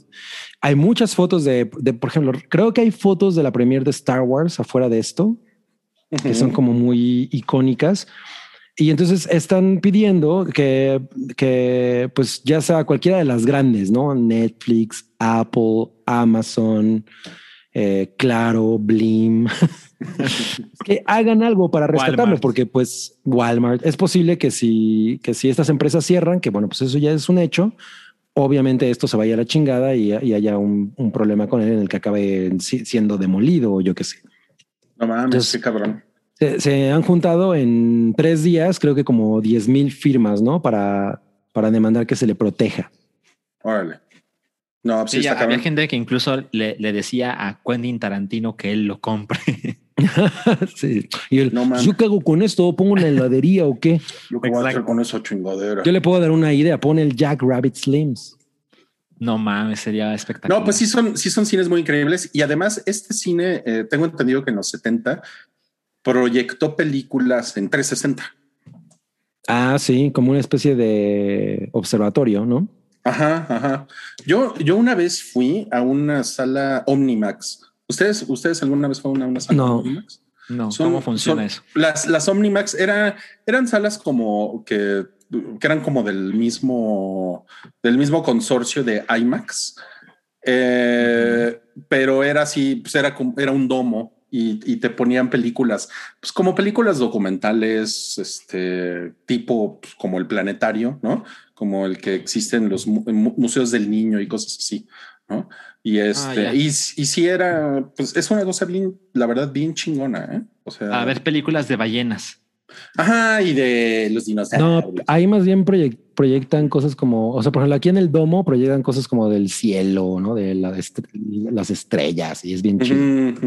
Este, este es el cine que les comentaba de Monterrey. Ah, el, el, río el- 70. el río 70. Ahí se ve el cerro de la silla atrás. Porque aquí había un dorado 70.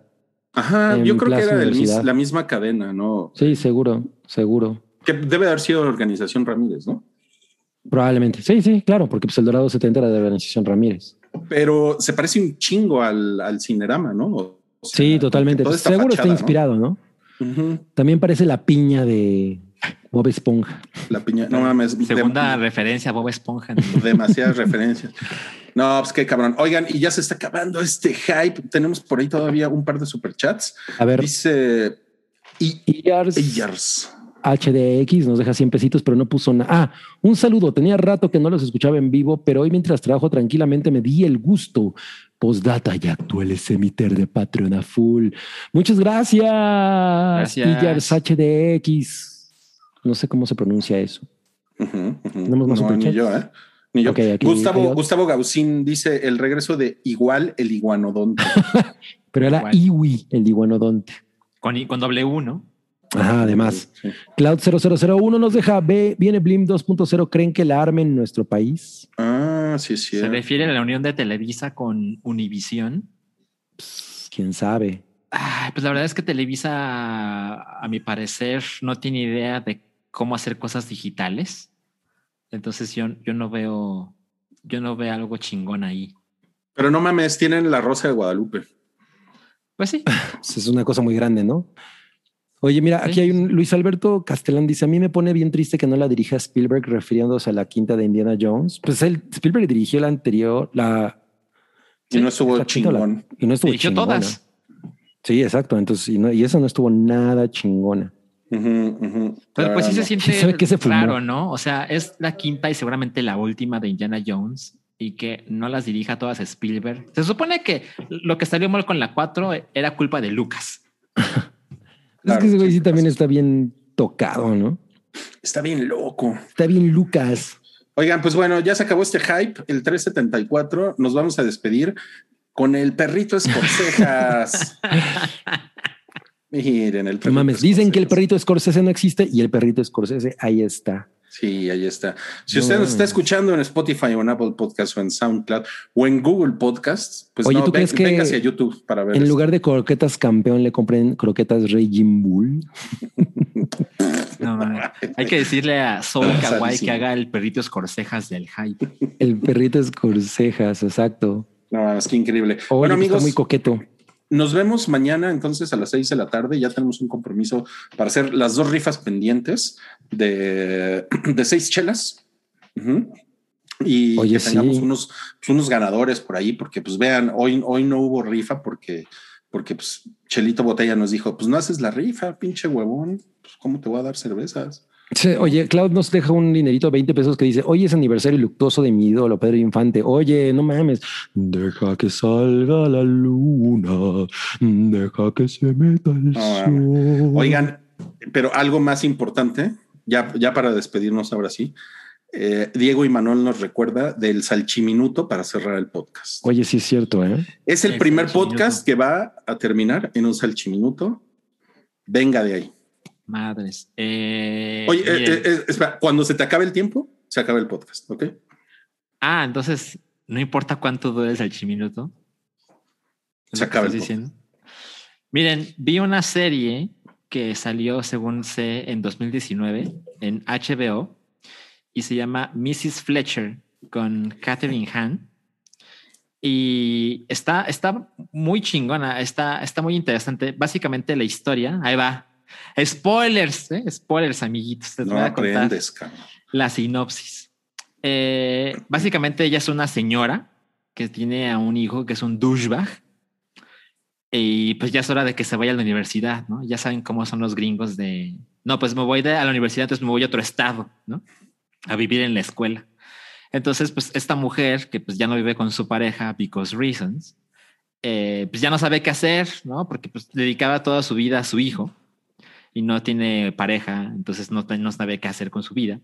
Y se encuentra con, con una cosa muy curiosa y es que, ah, pues se obsesiona con la pornografía y la ve todo el tiempo. O sea, en el desayuno, en la cena, en la madrugada, en cualquier momento.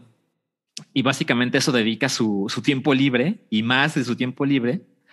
Y, y la película, la película, la serie es, pues, tiene una onda cómica, pero tampoco es demasiado boba, ¿no? Tiene también su, su dosis de drama. Y, y al principio no sabes exactamente.